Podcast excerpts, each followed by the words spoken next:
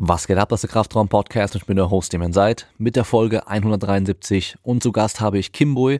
Sie ist seit 28 Jahren Turnerin und wir sprechen darüber, wie sie trotz ihres fortgeschrittenen Alters für die Sportart Turnen immer noch ganz, ganz vorne mit dabei ist, wie sie sich für die Olympischen Spiele in Tokio vorbereitet, wie sie von ihren zwei Kreuzbandrissen zurückkam und wieso sie auch gar keinen Kaffee mehr trinkt und auch überhaupt kein Koffein in irgendeiner anderen Form auch zu sich nimmt. Und wie immer könnt ihr den Podcast unterstützen mit einer 5-Sterne-Bewertung bei Apple Podcasts. Ihr könnt bei Spotify und Amazon und sonst überall auch irgendwie abonnieren, folgen, bewerten, je nachdem, was man da machen kann bei den verschiedenen Plattformen. Dann haben wir den Kraftraumshop.de, da gibt's noch ein bisschen Merchandise und wir haben auch Banner fürs Home Gym. Und mit dem Code Kraftraum könnt ihr bei ESN mindestens 10% immer sparen auf das komplette Angebot plus die aktuelle Wochenaktion. Bei simpleproducts.de könnt ihr 7% sparen mit dem Code Kraftraum. Dort gibt's Home Gym Equipment, es gibt Racks, es gibt Gewichte, es gibt Stangen, es gibt Bänke, es gibt alles Mögliche. Dafür am besten mal bei mir bei YouTube vorbeischauen. Da habe ich vor kurzem erst ein Video hochgeladen mit Natur bei SQMice durchs Lager, durch den Showroom und durch die aktuell ganz neue Made in Germany Produktion. Und dann haben wir noch den Code Kraftraum bei asperry.com und dort gibt's eben Hosen und Hemden und andere Sachen für Leute, die einfach einen trainierten Körper haben und meistens Probleme haben im normalen Laden Klamotten zu finden, die auch richtig passen. Und damit wünsche ich euch viel Spaß mit der Folge.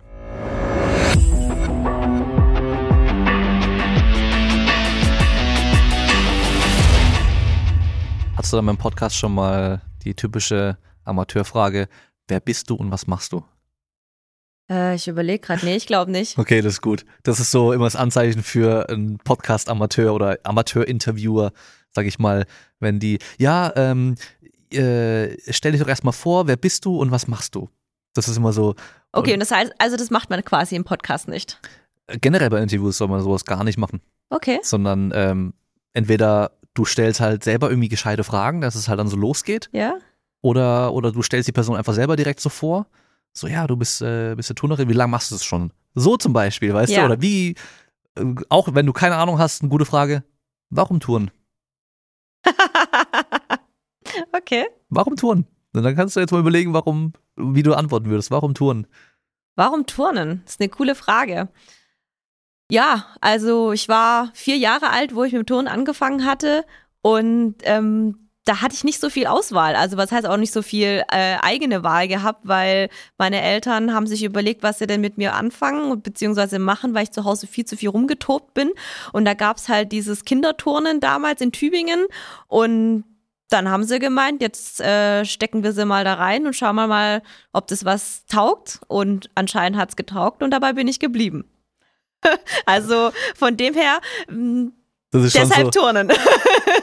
das ist schon auch so die, äh, die klassische Turner-Geschichte eigentlich, oder? Also ich glaube, bei vielen ist es ja so abgelaufen, so als kleines Kind schon mit Touren angefangen, dann bleibt man halt dabei. ja, Und, also äh, das ist echt, glaube ich, der Klassiker. So, es ist so, beim Turnen muss man halt einfach auch früh anfangen.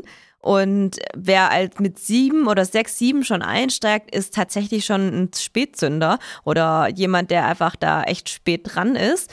Was nicht heißt, dass aus der einen oder anderen nichts geworden ist, aber ja, Klassiker ist so mit vier, fünf, so mit Kindertouren anfangen und dann rutscht man da so rein. Hm.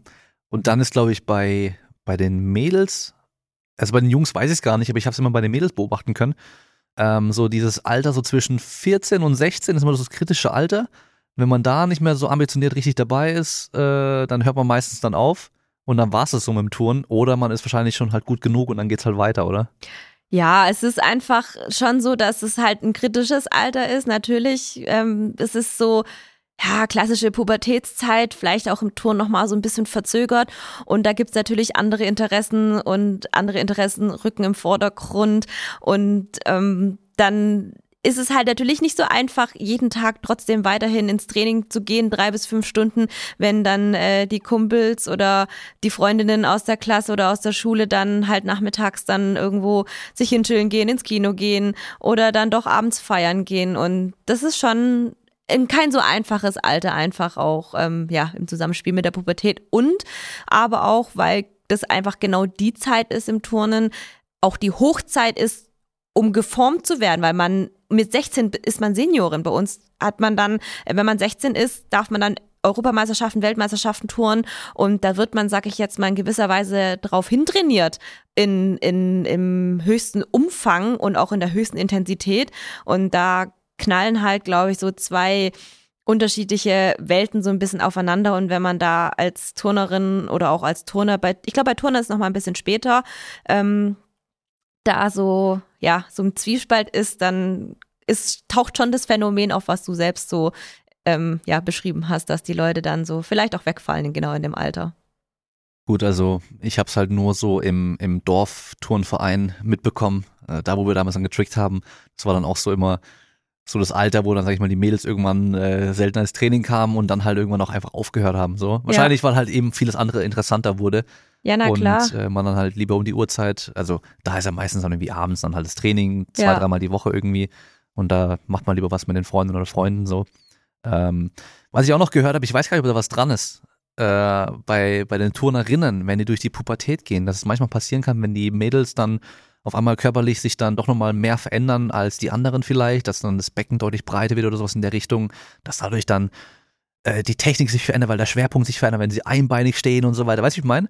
Ist ja, da was also dran? Also, so ganz genau weiß ich das jetzt nicht, aber ich glaube, was einfach total offensichtlich ist, dass sich der Körper natürlich eines jungen Mädchens, wo es zu einer jungen Frau geht, natürlich sich verändert. Und das ist ganz klar, das sieht man ja auch natürlich, dass man halt äh, weiblicher wird und so weiter und so fort. Alles, was damit ähm, da mitkommt, dass sich natürlich dann der Körper und auch der Körperschwerpunkt dann in dem Fall sich verändert und ähm, ja, dass man da, sag ich jetzt mal, das ein oder andere sich einfach ähm, wieder vielleicht nicht, nicht unbedingt neu lernen, aber ähm, es fühlt sich sicherlich anders an. Es ist nicht mehr alles so einfach, wie es vielleicht mit 12, 13 war, wo der Körper noch äh, dünn und drahtig war, sondern wenn er sich dann halt einfach entwickelt, dass man dann natürlich auch auf der einen oder, oder ja, immer mal wieder vielleicht auch Probleme dann im Training bekommt, weil es einfach ein anderes Körpergefühl ist. Hm. Gut, also auf dem hohen Niveau, glaube ich, äh, sieht sich wahrscheinlich vorher schon so ein bisschen aus, äh, wer dann überhaupt dann noch mit dabei ist vielleicht, weil äh, es geht ja schon recht früh halt auch zur Sache mit Touren so. Und ähm, so das, wenn man sich jetzt so die, die Turnerinnen anschaut auf dem höchsten Niveau, das ist ja vom Körpertyp her alles immer schon auch recht ähnlich. Das ist in den meisten Sportarten oder eigentlich in fast allen Sportarten, also vielen Sportarten auf jeden Fall, ist es ja schon so, dass dann halt irgendwie ein bestimmtes Körperbild am Schluss dann halt auch übrig bleibt, weil es halt am besten für die Touren, äh, nicht Touren, für die Sportart halt auch passt, weißt du. Und äh, ich da passt ja. du wahrscheinlich ja auch ganz gut rein. Wie groß bist du? Äh, 1,55 zu guten Zeiten, 1,54 zu schlechten Zeiten. okay. Und äh, jetzt halt die Frage, weißt du, wie groß sind deine Eltern? Wie groß wärst du geworden ohne Touren? Weil der Klassiker, das Vorurteil ist ja immer, ja, die ganzen Turner sind ja so klein wegen der ganzen Belastung, was ja natürlich Quatsch ist. Ja, also meine Eltern sind natürlich ähm, tatsächlich nur einen Zentimeter größer als ich. Also ich komme da voll nach meinen Eltern. Mein Bruder allerdings, ähm, ich weiß nicht so genau, wo, wo der rausgeschossen kam, aber der ist anderthalb Köpfe größer als ich. Also wirklich groß ist er. Aber ich glaube, das kommt von der ähm, Mutterseite, weil meine Onkels, also ihre Geschwister, ähm, sind auch alle deutlich größer. Also schon so ein Kopf größer, auch so anderthalb Köpfe größer. Also die, mein Bruder kommt auf jeden Fall nach der Mutterseite. Und was die Größe angeht, man muss ja schon sagen, dass die Körpergröße natürlich, ähm, wenn man halt natürlich groß ist im Turn, natürlich ein deutlicher Nachteil natürlich mit sich gibt, weil man muss mit seinem Körpergewicht durch die Lüfte springen, hieven, schwingen, alles Mögliche. Und ähm, man hat natürlich, wenn man groß ist, auch noch ganz andere Hebelverhältnisse, viel längere Hebel, was natürlich ähm, dann im Turnen ein gewisser Nachteil natürlich ist, weil du das alles auch mitschleppen musst und auch bewegen musst. Also die Masse des Bewegen und Turnen ist am Ende äh, viel Biomechanik, also äh, Masse in Bewegung setzen braucht natürlich deutlich mehr Kraft und äh, je größer und äh, breiter du bist, ähm, ist es natürlich, sag ich jetzt mal, einfach schwerer oder schwieriger und deshalb ist es sicherlich einfacher, wenn man äh, ein bisschen kleiner ist und nicht so viel wiegt. Deshalb sage ich jetzt mal, so wie du auch sagst, setzt sich dann vielleicht so ein gewisses, ja, ein gewisses Körperideal so durch. Wobei man ja sagen muss, wenn man sich die Turnerinnen früher anschaut, waren sie ja wirklich alle wirklich dünn und drahtig und heute, wenn man mal auch in die Weltspitze guckt, da gibt's auch äh, wirkliche Turnerinnen, die nicht diesem Ideal oder diesem vermeintlichen Ideal dünn und drahtig sind. Und ja, ich meine, da haben wir genügend Leute in der Weltspitze, die da einfach auch ähm, ja einfach tatsächlich kräftig sind, aber athletisch sind. Hm, naja. Ich meine, selbst bei euch in der Mannschaft, wenn man sich da mal Bilder anguckt, wenn ihr alle beim Lehrgang irgendwie dasteht, sieht man ja auch schon Unterschiede, was einfach nur die Körpergröße angeht. So. Da Ja. ist ja, glaube ich, teilweise fast bis so, fast ein ganzer Kopf oder Unterschied Ja. so zwischen der Größen und der Kleinsten. So. Ja, also ich stehe immer ganz hinten. Die, ähm, ich rutsche immer weiter nach hinten so. Ähm, ich bin jetzt, ich fand es ganz witzig, weil wir jetzt beim Lehrgang dieses Mal oder die letzten Male seit dem neuen Jahr natürlich neue Jungseniorinnen bekommen haben aus dem Juniorenbereich. Drei kleine, sag ich sogar, weil die tatsächlich kleiner sind als ich. Zwei von denen, die stehen da sogar noch rechts von mir und ich stehe da nicht ganz hinten, aber bin die Älteste und stehe dann immer ganz hinten, wenn, wenn alle Kleinen dann weg sind und ja, und die da vorne, die stehen so schon, schon eine Kopfgröße als ich. Hm, Ja. Es ist gerade schon das Alter angesprochen, ist natürlich auch äh, schon auch was Besonderes, glaube ich, bei dir äh, mit deinem Alter. Nett ausgedrückt, oder bist du ja schon fast eine Touren-Oma, wenn man so, wenn man auf dem Leistungsniveau mal guckt. Ich meine, es gibt ja die, es gibt ja diese deutsche Turnerin, die über 90 ist, glaube ich. Ja, diese, diese Johanna Videos? Quaas. Mhm, genau, die sieht man ja auch immer wieder mal im äh, Fernsehen oder auf YouTube und so weiter. Aber ist natürlich ein anderes Niveau und ähm, ich glaube, was habe ich in der Uni gelernt gehabt, ähm, dass so dieses, es gibt immer so dieses Alter für Höchstleistung in verschiedenen Sportarten. Weil beim Touren bei den Mädels war es, glaube ich, ja schon noch unter 20 Jahren oder mittlerweile auf jeden Fall höher gerutscht, aber Mhm. früher war es mal, glaube ich, so äh, 14, 15, 16. Da waren ja, wenn man sich so die ähm, manchmal so, so Top-Turnerinnen angeschaut waren die ja so wirklich so richtig, richtig jung. Mittlerweile ist es, glaube ich, keine Seltenheit mehr, wenn es halt eben 20 und auch älter. Aber du bist ja über 30, wenn ich mich nicht täusche, gell? 32. 32, um genau genau. zu sein, ja. Also ich heb den Schnitt deutlich. ähm, ja, das stimmt.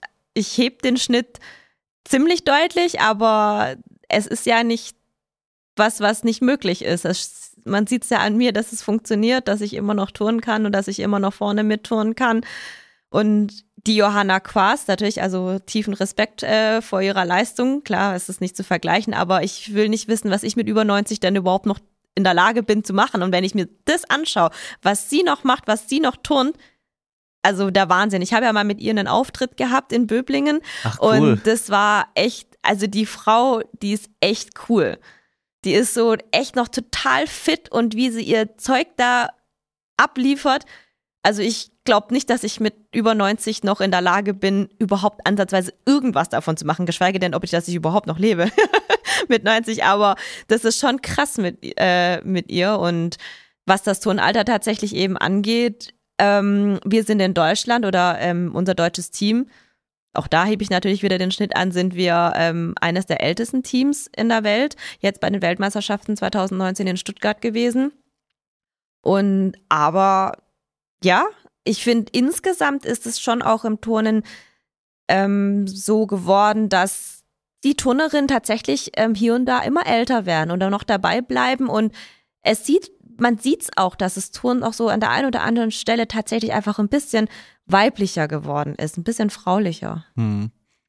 Ähm, denkst du, dass es so in so Nationen wie China und Russland und so, dass da einfach so viel Nachwuchs auch kommt, dass deswegen dann auch, wenn dann einfach der bessere Nachwuchs dann da ist, dann fliegen die anderen halt einfach schneller aus dem Team raus, die schon länger mit dabei sind und vielleicht dann äh, ja einfach nicht mehr ganz, ganz so gut sind. Und hier sind wir einfach weniger Leute und deswegen wird auch mehr aufs, also individuell auch geschaut, weißt du, wie, wie kann man eine Person noch besser machen, weil da nicht im System drin sind, wo einfach alle oben in den Trichter reingeworfen werden und die, die das Training überleben, die kommen halt unten dann als äh, Weltspitze raus.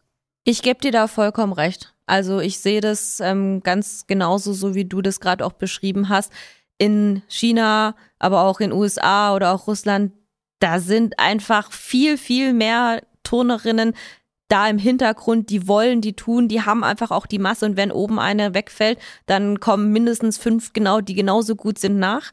Und diese Anzahl und diese Masse haben wir in Deutschland nicht. Hm, ja, macht natürlich dann echt viel aus. Also dann, dann musst du halt immer Glück haben, wenn du dann irgendwie mal so ein Talent vielleicht irgendwo entdeckst und dann halt versuchen, das so gut wie es geht irgendwie zu entwickeln bei, bei der Turnerin oder dem Turner, ähm, weil du halt eben nicht irgendwie noch 20 andere in deiner Trainingsgruppe hast, wo du sagst, okay, die, die können alle einfach äh, super ja, aber ich finde es ja auch m, was Schönes daran. Also das ist das, was ich ja gemeint habe, dass das Turnen auch ein bisschen weiblicher einfach geworden ist, dass man auch junge Frauen und junge Damen sieht und nicht nur, sage ich jetzt mal, Körper, die so gar nicht entwickelt sind. Also wenn man das jetzt halt einfach negativ sagt, so, so Kinderkörper, die dann halt ja, turnen. Und da sind halt einfach Frauen mit dabei, zum Beispiel auch eine Polin, die Marta Pihan Kulescha, die hat auch schon eine Tochter hm. und die turnt immer noch. Und das sind so, da sieht man halt einfach, dass es ähm, junge Damen sind, die da turnen und das sieht dann schon auch, auch anders aus. Hm. Würdest du denn sagen, dass du jetzt so gut bist wie noch nie? Oder kannst du Sachen nicht mehr, die du mal schon konntest, oder kriegst nicht mehr so gut hin, aber dafür kannst du andere Sachen dann besser? Puh. Ich glaube schon, dass ich sagen würde, ich bin jetzt so gut wie nie, weil ich tatsächlich das, was ich turne und auf, auf dem Niveau oder auf da, wo ich mich befinde, tatsächlich ähm, auf meinem, ja, Höhepunkt bin. Wobei das nicht heißt, dass ich in meiner Karriere vorher keine Höhepunkte hatte. Aber ich fühle mich so gut wie nie, weil auch einfach mit dem Alter man mehr Erfahrung hat mit dem Körper und seinen Körper viel besser kennt und Früher war es vielleicht eher so, ich habe einfach gemacht, gemacht, gemacht und habe nicht so viel drüber nachgedacht und da war ich auch einfach viel belastbarer natürlich in jungen Jahren. Aber jetzt heute mit 32 bin ich nicht mehr so belastbar wie mit 16 und dass man halt einfach seinen Körper besser kennt, weiß man auch jetzt dadurch, dass man einfach gezielter an Dingen trainiert und sag ich jetzt mal, ja, einfach gezielter das tut, was man für den Körper braucht, um Höchstleistungen zu bringen. Mhm. Gibt es da so ein paar Sachen, wo du es ganz arg merkst, wo du sagst, okay, früher konnte ich, keine Ahnung, drei Stunden lang das und das machen, heute mache ich vielleicht maximal eineinhalb Stunden, weil ich einfach weiß, dass sonst wird es irgendwie zu viel oder, oder merkst es in der Regeneration oder gibt es irgendwelche besonderen Sachen, wo du einfach wirklich einen Unterschied merkst so früher? Also das Thema Regeneration auf jeden Fall. Ich habe das Gefühl, ich schlafe viel, viel mehr. Ich brauche auch viel mehr Schlaf. Und das, ja, das ist einfach tatsächlich, ich schlafe brutal viel.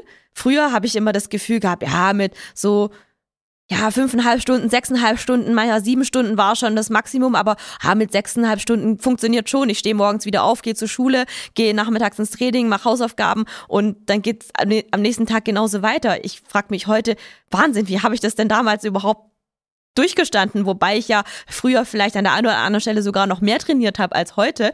Und ähm, heute ist es so, ist es so wahnsinnig ermüdend, wenn man dann nicht genügend geschlafen hat. Das kommt man am nächsten Tag ins Training und fühlt sich total gerädert.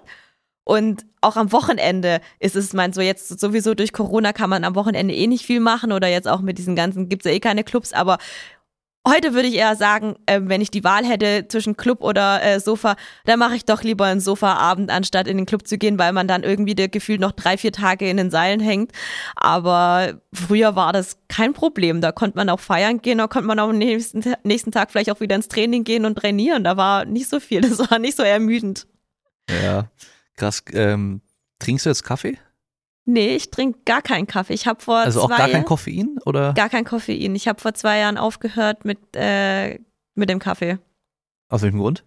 Weil es mir einfach nicht gut tat. Also ich habe irgendwie das Gefühl gehabt, ich war immer so hibbelig mhm. und ähm, ich habe immer mittags eine Tasse Kaffee getrunken vor dem Training und habe dann irgendwann im Training gemerkt, wenn ich zum Beispiel eine Bachenübung gemacht hatte, nach einer Bachenübung, da hat mein Herz brutal immer noch geklopft und da war ich irgendwie noch nicht bereit für die zweite Bachenübung. Ich stand da und mein Herz hat total geklopft und ich kam da irgendwie nicht so runter. Und dann habe ich auch mal bemerkt an den Tagen, wo ich keinen Kaffee getrunken hatte, dass es dann so, wo ich ein bisschen ruhiger war. Da war irgendwie, konnte ich besser auf meinen Körper hören und konnte besser in mich hineinhorchen. Und ich weiß gar nicht, ich weiß gar nicht, mit wem ich es genau darüber hatte oder was genau der auslösende Grund war, aber ich glaube, es war irgendein Gespräch. Und da habe ich mir gedacht, oh ja, ich glaube, ich bin da vielleicht ein bisschen zu hippelig. Vielleicht könnte ich da mal gucken, woran es liegt. Und da dachte ich mir so, das erste war Kaffee. Und dann habe ich einfach beschlossen, ich trinke keinen Kaffee mehr ab dem Moment habe ich gesagt, ich lasse mir alles Koffein weg, um zu gucken, was mit meinem Körper passiert. Und ich muss sagen, ich finde es gut. Also ich bereue es nicht, dass ich Kaffee aufgehört habe zu trinken, weil ich tatsächlich ruhiger geworden bin. Ich bin so innerlich so für mich, ja, einfach ruhiger geworden. Ich kann besser auf mein Inneres hören und das ist dann nicht so wahnsinnig, sage ich jetzt mal, wenn, wenn, also wenn du da stehst und dein Herz dir bis irgendwie bis zum Hals hochpocht und das klappt, das hat das Koffein natürlich so ein bisschen befeuert. Und seit ich das weggelassen habe, geht's mir da deutlich besser. Und dann habe ich einfach beschlossen, ich lasse es einfach mal. Und ich rieche wahnsinnig gerne noch Kaffee. Also wenn jemand Kaffee trinkt, möchte ich immer gerne meine Nase reinhalten, weil ich tatsächlich diesen Geruch von, von Kaffee liebe. Aber ich habe dann aufgehört. Aber auch eben andere Koffeinsachen, auch keine Cola und auch keinen grünen Tee, keinen schwarzen Tee. Also wirklich alles, was so Tein, Koffein enthält, habe ich einfach mal verbannt. Und ähm, ja, es geht mir gut, deshalb denke ich, dass ich das einfach mal weiter so hin verfahre. Wie gesagt, das ist schon mehr als zwei Jahre her und vielleicht, wenn ich mit dem Turnen aufhöre, also für mich ist Kaffee trinken einfach auch ein Genuss. Ich liebe Kaffee, wie gesagt, und ähm, wenn ich dann mit dem Turnen vielleicht aufgehört habe und der Meinung bin, ich brauche jetzt mal einen Kaffee, ich trinke gerne so einen Kaffee, dann tue ich sicherlich wieder. Das ist jetzt nicht so, dass ich äh, nie wieder einen Kaffee trinken werde. Also wenn du mit dem Turnen mit 90 aufhörst, dann kannst du wieder Kaffee trinken. Also ich frage nur wegen dem Kaffee, weil ähm, du halt gemeint hast, wegen dem ganzen Schlaf und so weiter, dass du merkst, du musst so viel mehr schlafen und äh, manchmal bist du dann trotzdem noch müde und so. Ähm, ob es halt, weißt du, wenn du halt früher keinen Kaffee auch getrunken hast, aber jetzt dann vielleicht Kaffee trinken würdest, dann. Ach so, so da vielleicht, du? Ein, weißt, mhm. weil durch Kaffee wird oftmals der Schlaf auch mhm. schlechter, die Qualität vom Schlaf wird schlechter und wenn man dann halt dann auch eher müde ist, weißt, wenn man dann mal müde aufwacht oder halt weniger geschlafen, dann wieder Kaffee trinkt deswegen, deswegen dann nochmal länger wach bleibt, dann gibt es diesen Teufelskreis, ja, weißt du? Ja, ja. Und das ist bei ganz vielen einfach der Fall. Die haben halt als Jugendliche halt einfach noch keinen Kaffee und nichts getrunken und dann fangen die irgendwann an und werden es immer mehr, immer mehr, immer mehr. Und äh, das ist im Endeffekt dann, ja, weiß nicht, wie wenn du halt äh, ja, dir den Arm gebrochen hast, aber nur ein Pflaster drauf machst, so, das hilft halt nicht wirklich so. Das macht ja. eigentlich nur noch schlimmer so. Ja. Ähm, Deswegen habe ich nur gefragt, aber ja, ist auch interessant, wenn du sagst, dass du gemerkt hast, sowas zu, zu hippelig und so. Weil klar, einerseits natürlich äh, die Menge an Koffein ist immer auch in Relation zum Körpergewicht und du bist halt auch relativ leicht natürlich. Ist eine Kaffee, eine Tasse Kaffee für dich was anderes wie für mich. Also ja. da müsste ich halt eher damit zwei rechnen, um es vergleichbar zu machen. Ja, ja. Und wenn du halt auch noch das so arg gemerkt hast, dann bist du wahrscheinlich einfach sehr sensibel auf Koffein, reagierst du sensibel und äh, ähm, gibt ja dann auch wieder so ein Touren auch als gutes Beispiel dann oder eben andere Sportarten so. Immer ein bestimmtes Erregungsniveau, was halt optimal ist für eine, für einen bestimmten Sport oder Sportlerin mhm. in einer bestimmten Sportart. Mhm. Und alles, was halt sehr technisch ist, wo man sich auch konzentrieren muss, das ist natürlich auch nicht so gut, vielleicht extrem erregt zu sein. Also so, ja, beim, beim, ja, einfach irgendwie ein schweres Kreuzheben oder schweres Kniebeugen. Das ist nicht sehr technisch. Ja. Da kannst du vorher voll rumschreien und dich aufpushen und dann an die Handel gehen und das dann machen, so, weißt du? Stimmt. Aber wenn du jetzt zum Beispiel Billard spielen sollst und da dich genauso aufhypst und pushst, weißt du, so, dass du dann so rumschreist vorher und so, dann, dann bist du ja voll so. die Kugel nicht mehr. Genau, dann bist du halt voll grobmotorisch, aber halt nicht mehr feinmotorisch gut. Und beim Touren ist natürlich dann nochmal interessanter, weil einmal hast du die athletische Seite, also du musst halt irgendwie extreme Kraftleistung ja. bringen und da halt irgendwie voll explosiv dich bewegen und so weiter, aber halt alles sehr, sehr technisch. Und dann muss man halt eben finden, was funktioniert für einen gut. Und wenn das Koffein dich dann halt eben dann zu weit auf die eine Seite von der Erregung dann halt bringt, dass dann halt dann zu ja, aufgeregt auch bist und mhm. sowas, dann klappt es halt technisch vielleicht auch nicht so gut. Das ist natürlich auch nochmal eine Sache, die man beachten muss. Ja, und das habe halt ich sogar noch nie, ähm, also das habe ich so noch nie in Betracht gezogen, aber du hast bestimmt das sicherlich recht. Ich habe es vielleicht einfach auf eine andere Art und Weise für mich erfahren, aber ich fand die Erklärung jetzt von dir da echt äh, plausibel und echt gut. Ist wahrscheinlich auch nochmal dann von Gerät zu Gerät anders. Ich kann mir vorstellen, also ich persönlich würde denken, auf dem Boden könnte ich eher wow, vorher schreien ja. und, dann, und dann losrennen, Radwende und dann Doppelsalto machen, aber ähm, bei euch am Stufenbarren, wenn du dann irgendwie, ich weiß ja gar nicht, wie das Ganze heißt, also wenn du dann oben drüber springst und dann wieder die wieder fangen musst und so weiter, da, da darfst du halt keinen Fehler machen so. Ja, oder halt der Balken natürlich auch. Balken, ja natürlich, stimmt, Balken ist dann das Allerschlimmste ja. dann. Da kannst du, da musst du sehr ruhig bleiben wahrscheinlich. Ja. Gibt's da äh, Horror-Stories so, was äh, meistens ja Balken bei vielen. Ich glaube, bei der, bei der Eli Seitz war es ja ähm, der Stufenbarren, wo sie sich ja, glaube ich, da irgendwie das Kinn und die Nase irgendwie so aufgeschlagen hatte mhm, mal. Mhm, ja. Aber ich glaube, bei vielen ist auch immer der Schwebebalken. Ja, wenn man halt schon abrutscht und irgendwie dann doch mal den Balken irgendwie zwischen die Beine bekommt oder halt auch so mit dem Oberschenkel drauf schrappt, das tut schon ganz weh. Also da, ich glaube, da hat jede Turnerin irgendwann mal in ihrer Karriere mal einen blauen Fleck vom Balken bekommen. Also dass da jemand noch nie abgerutscht ist oder den Balken verfehlt hat. Oh, ich glaube, das, das ist ganz, ganz selten. Was war so das Schlimmste bei dir bisher? Ah, ich hab, Gab's mal so einen richtigen Unfall? Also ich habe zwei Kreuzbandrisse, wenn das als Unfall zählt. Sicherlich, ja, aber meinst du so jetzt sowas oder meinst ja, du noch? Ja, irgendwelche so Stürze, sonst irgendwas. Also ich habe eben zwei Kreuzbandrisse, ähm, die natürlich auch beide beim Turnen passiert sind. Den ersten Kreuzbandriss hatte ich am Boden. Da habe ich Überschlag und eine Doppelschraube geturnt. Also Überschlag, Doppelschraube gestreckt und dann damals gab es immer noch so einen Bonuszehntel-Verbindung, wenn man noch einen Sprung dran geturnt hat, den gymnastischen Sprung. Und das habe ich dann halt versucht und da war aber die Doppelschraube nicht voll ausgedreht mhm. und da habe ich schon versucht abzuspringen und das ist okay. schief gegangen. Also da hat's, hat das Knie halt weitergedreht und dann hat es auch richtig so, so einen Schnalzer gemacht. Man muss vielleicht noch sagen, Doppelschraube heißt mit Salto natürlich. Ja, also. Also nicht nur einfach hoch und zwei Schrauben, sondern Salto mit genau, Doppelschraube. Genau, Salto mit Doppelschraube. Ja, Entschuldigung, das war so dieses Turnerfach. Fach und dann vorwärts natürlich, genau, oder? vorwärts. Also genau, genau dann ja. der Überschlag vorwärts, dann landen und dann direkt vorwärts mit Doppelschraube ja. und dann eben aufkommen und dann wahrscheinlich so ein Hochspringen, irgendwie genau. Spagatsprung, genau. sowas in der Richtung. Ja. Aber das schon. Das war nicht so. Also das war der erste Unfall wo mit einem Kreuzbandriss auf der linken Seite mhm. von meinem Knie. Und beim zweiten Unfall, da habe ich am Sprung Überschlag Strecksalto mit anderthalb Schraube vorwärts versucht. Und das war auch so eine gedeckte Grube, also keine Schnitzelgrube, sondern mhm. so, eine, so eine gedeckte eben, was zwar weicher war, aber da ja, habe ich nicht voll gedreht, da habe ich den Abdruck nicht ganz so gut erwischt und bin dann halt auch aufgekommen zur Seite und war auch halt nicht voll gedreht. Es war eher sowas wie anderthalb Viertel und bin dann so schräg aufgekommen. Das Knie ist mir dann halt auch weggeknickt. Und das war dann das Kreuz, der Kreuzbandriss auf der rechten Seite. Okay, also hast du beide. Ja, genau, beide. Das, ich sage immer so, jetzt äh, die Symmetrie im Körper ist wiederhergestellt. ja, aber das sind tatsächlich die zwei größten Unfälle, die ich hatte in meiner Karriere. Klar, ich habe auch schon mal in der, äh, wo ich noch ein bisschen jünger war, in den Stufenbarren mal reingebissen. Da war ich auch zu nah dran und da habe ich tatsächlich äh, ein ganzes so ein, so ein Quadratzentimeter äh, Holz weggebissen und da hingen dann die ganzen Spreiseln in meiner Lippe drin. Also die musste man dann so rausziehen unter der Lupe.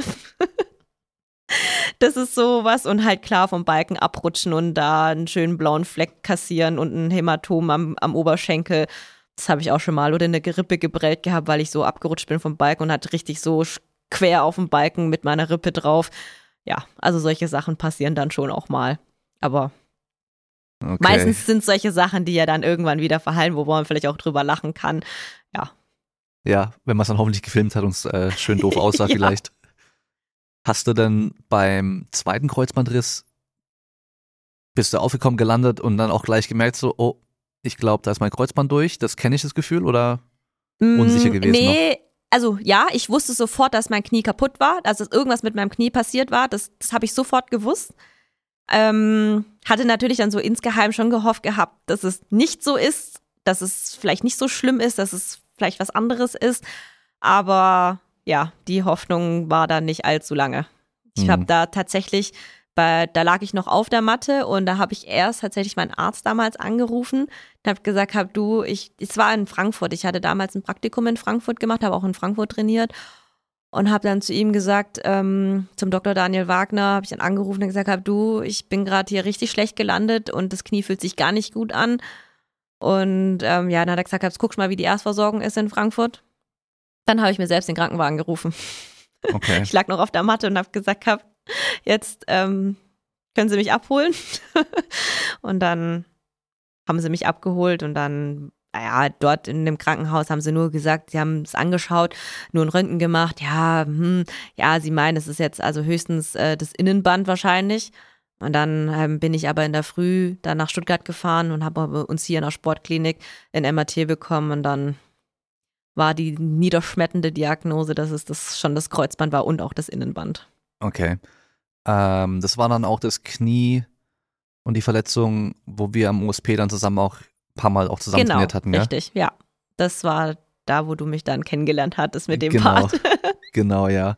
Weil das erzähle ich nämlich immer wieder mal gerne, dass oh, du ja nämlich die, ich glaube, drei Wochen vor der OP dann noch, äh, ich glaube fast sogar jeden Tag dann noch wirklich schön Kniebeugen, so wie so tief wie es halt natürlich noch stabil ging und so weiter und noch Ausfallschritte trainiert hast und auch echt schwer Kniebeugen gemacht. Ich glaube, letzte Woche, die letzten eineinhalb waren so, glaube ich, 90 Kilo, wenn ich mich nicht täusche, halbe Kniebeugen für ein paar mhm. Wiederholungen. Kann sein, ja. Ich, ich, kann mich nicht mehr genau erinnern. Aber und ich glaube, 90 war, nee, 90 war nach der, nach der OP die absolute Spitze. Aber ich glaube, ich habe es schon versucht, also es war schon schwer. Also 90 waren es, glaube ich, nicht, aber vielleicht waren es 80 oder so. Okay. Oder 85, bin mir nicht sicher.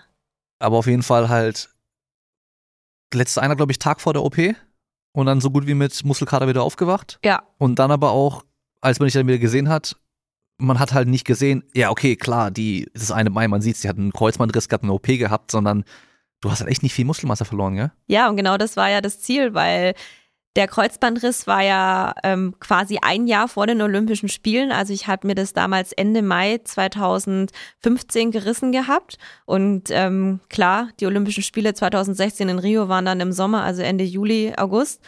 Und mir war klar, dass ich ich hatte weniger als ein Jahr Zeit, einfach weil natürlich, wir mussten uns natürlich auch noch für die Olympischen Spiele qualifizieren. Also unsere Qualifikationswettkämpfe sind natürlich weit vor den eigentlichen Olympischen Spielen. Und ich also natürlich, aus Erfahrung wusste ich, ich brauche mindestens ein Jahr, um wieder fit zu werden. Und wir reden hier auch von Turnen, also da wirken ja auch krasse Scherkräfte einfach auch auf das Knie. Also ich muss nicht nur nach vorne rennen, aber nur nach vorne beschleunigen, sondern das Knie muss wahnsinnigen Belastungen auch standhalten. Und ich erinnere mich noch an den Tag, wo ich damals das MRT in der Sportklinik gemacht hatte und ich da einfach echt heulend auf der Liege saß und wo mein Doc mir gesagt hatte, das ist ein Kreuzbandriss, das Ding ist ab. Und ich nur gesagt hatte, verdammt, nächstes Jahr sind die Olympischen Spiele wie soll ich das jetzt noch schaffen? Jetzt ist alles hinüber, oder? Dann hat er mich angeguckt und hat er gesagt gehabt, nee, Kim, also es gibt da noch eine Chance. Und ich war dann so direkt so, was für eine? Wie sieht die aus? Ich war dann so, er hat mir gesagt, es gibt eine Chance und da war ich drauf und dran, das zu machen. Und er hat zu mir gesagt, okay, wir haben jetzt zwei, zwei Möglichkeiten. Entweder wir operieren das Kreuzband sofort, dann hast du sechs bis acht Wochen vielleicht was heißt gewonnen, aber ähm, also entweder wir, wir, wir tun es jetzt sofort operieren oder wir lassen erst das Innenband ausheilen, weil das eben das Innenband auch gerissen war und operieren das Kreuzband dann in sechs Wochen, weil das Innenband, das heilt auch von alleine und zwar in sechs Wochen und dann können wir das Kreuzband operieren. Dann habe ich gesagt, was ist denn deine also deine Meinung, du bist der Arzt, also du gibst die Empfehlung ab. Und dann hat er gesagt, also ich würde das so machen. Ich glaube, du wirst hinten raus mehr gewinnen, wenn wir jetzt erst sechs Wochen warten auf die OP, dass wir das Innenband ausheilen lassen und du währenddessen auch noch weiterhin trainierst. Du kannst trainieren, also er hat mir extra Übungen gegeben für das Innenband und dann operieren wir das Kreuzband. Da habe ich gesagt, okay, du bist der Arzt, wenn du das sagst, dann machen wir das so. Und dann hat er mir gesagt, wenn alles gut läuft, schaffst du das, kannst du das auch mit den Olympischen Spielen schaffen. Und ab dem Moment war mir klar, ich gebe Vollkan. Und dann bin ich ja zum USP gekommen und dann habe ich ja gesagt, hey Leute, wir können trainieren im Rahmen der Möglichkeiten, was ohne Kreuzband noch möglich ist. Und dann hatten wir eben das Ziel, mit Muskelkater in den OP-Saal zu gehen. Und deshalb habe ich da volle Kanne trainiert, dass ich ja so wenig Muskelmasse wie möglich einfach verliere, dass das die Zeit, dass ich da quasi, wir haben ja da nur Hypertrophietraining gemacht, wir haben ja wirklich da voll reingeballert, dass ich da wirklich Muskelmasse aufbaue und dass die Zeit, die kurze Zeit oder die Zeit nach der OP, wo ich mich nicht viel belasten darf und auch nicht kann, dass klar, dass da dann Muskelschwund ist, aber dass es dann halt insgesamt einfach nicht so viel ist, weil wir vorher richtig gut geballert haben. Und es hat ja funktioniert, oder? Ja, volle Kanne. Also das Ende der Geschichte mit dem Kreuzband war tatsächlich, dass ich ähm, ein Jahr später dann bei den Olympischen Spielen tatsächlich Teil der Mannschaft war. Also ich habe es auch vorher geschafft, früh genug fit zu werden und ähm, ja, da einfach rauszugehen und sagen, hey, cool, ich habe es trotz dieser Kreuzbandverletzung, habe ich es geschafft.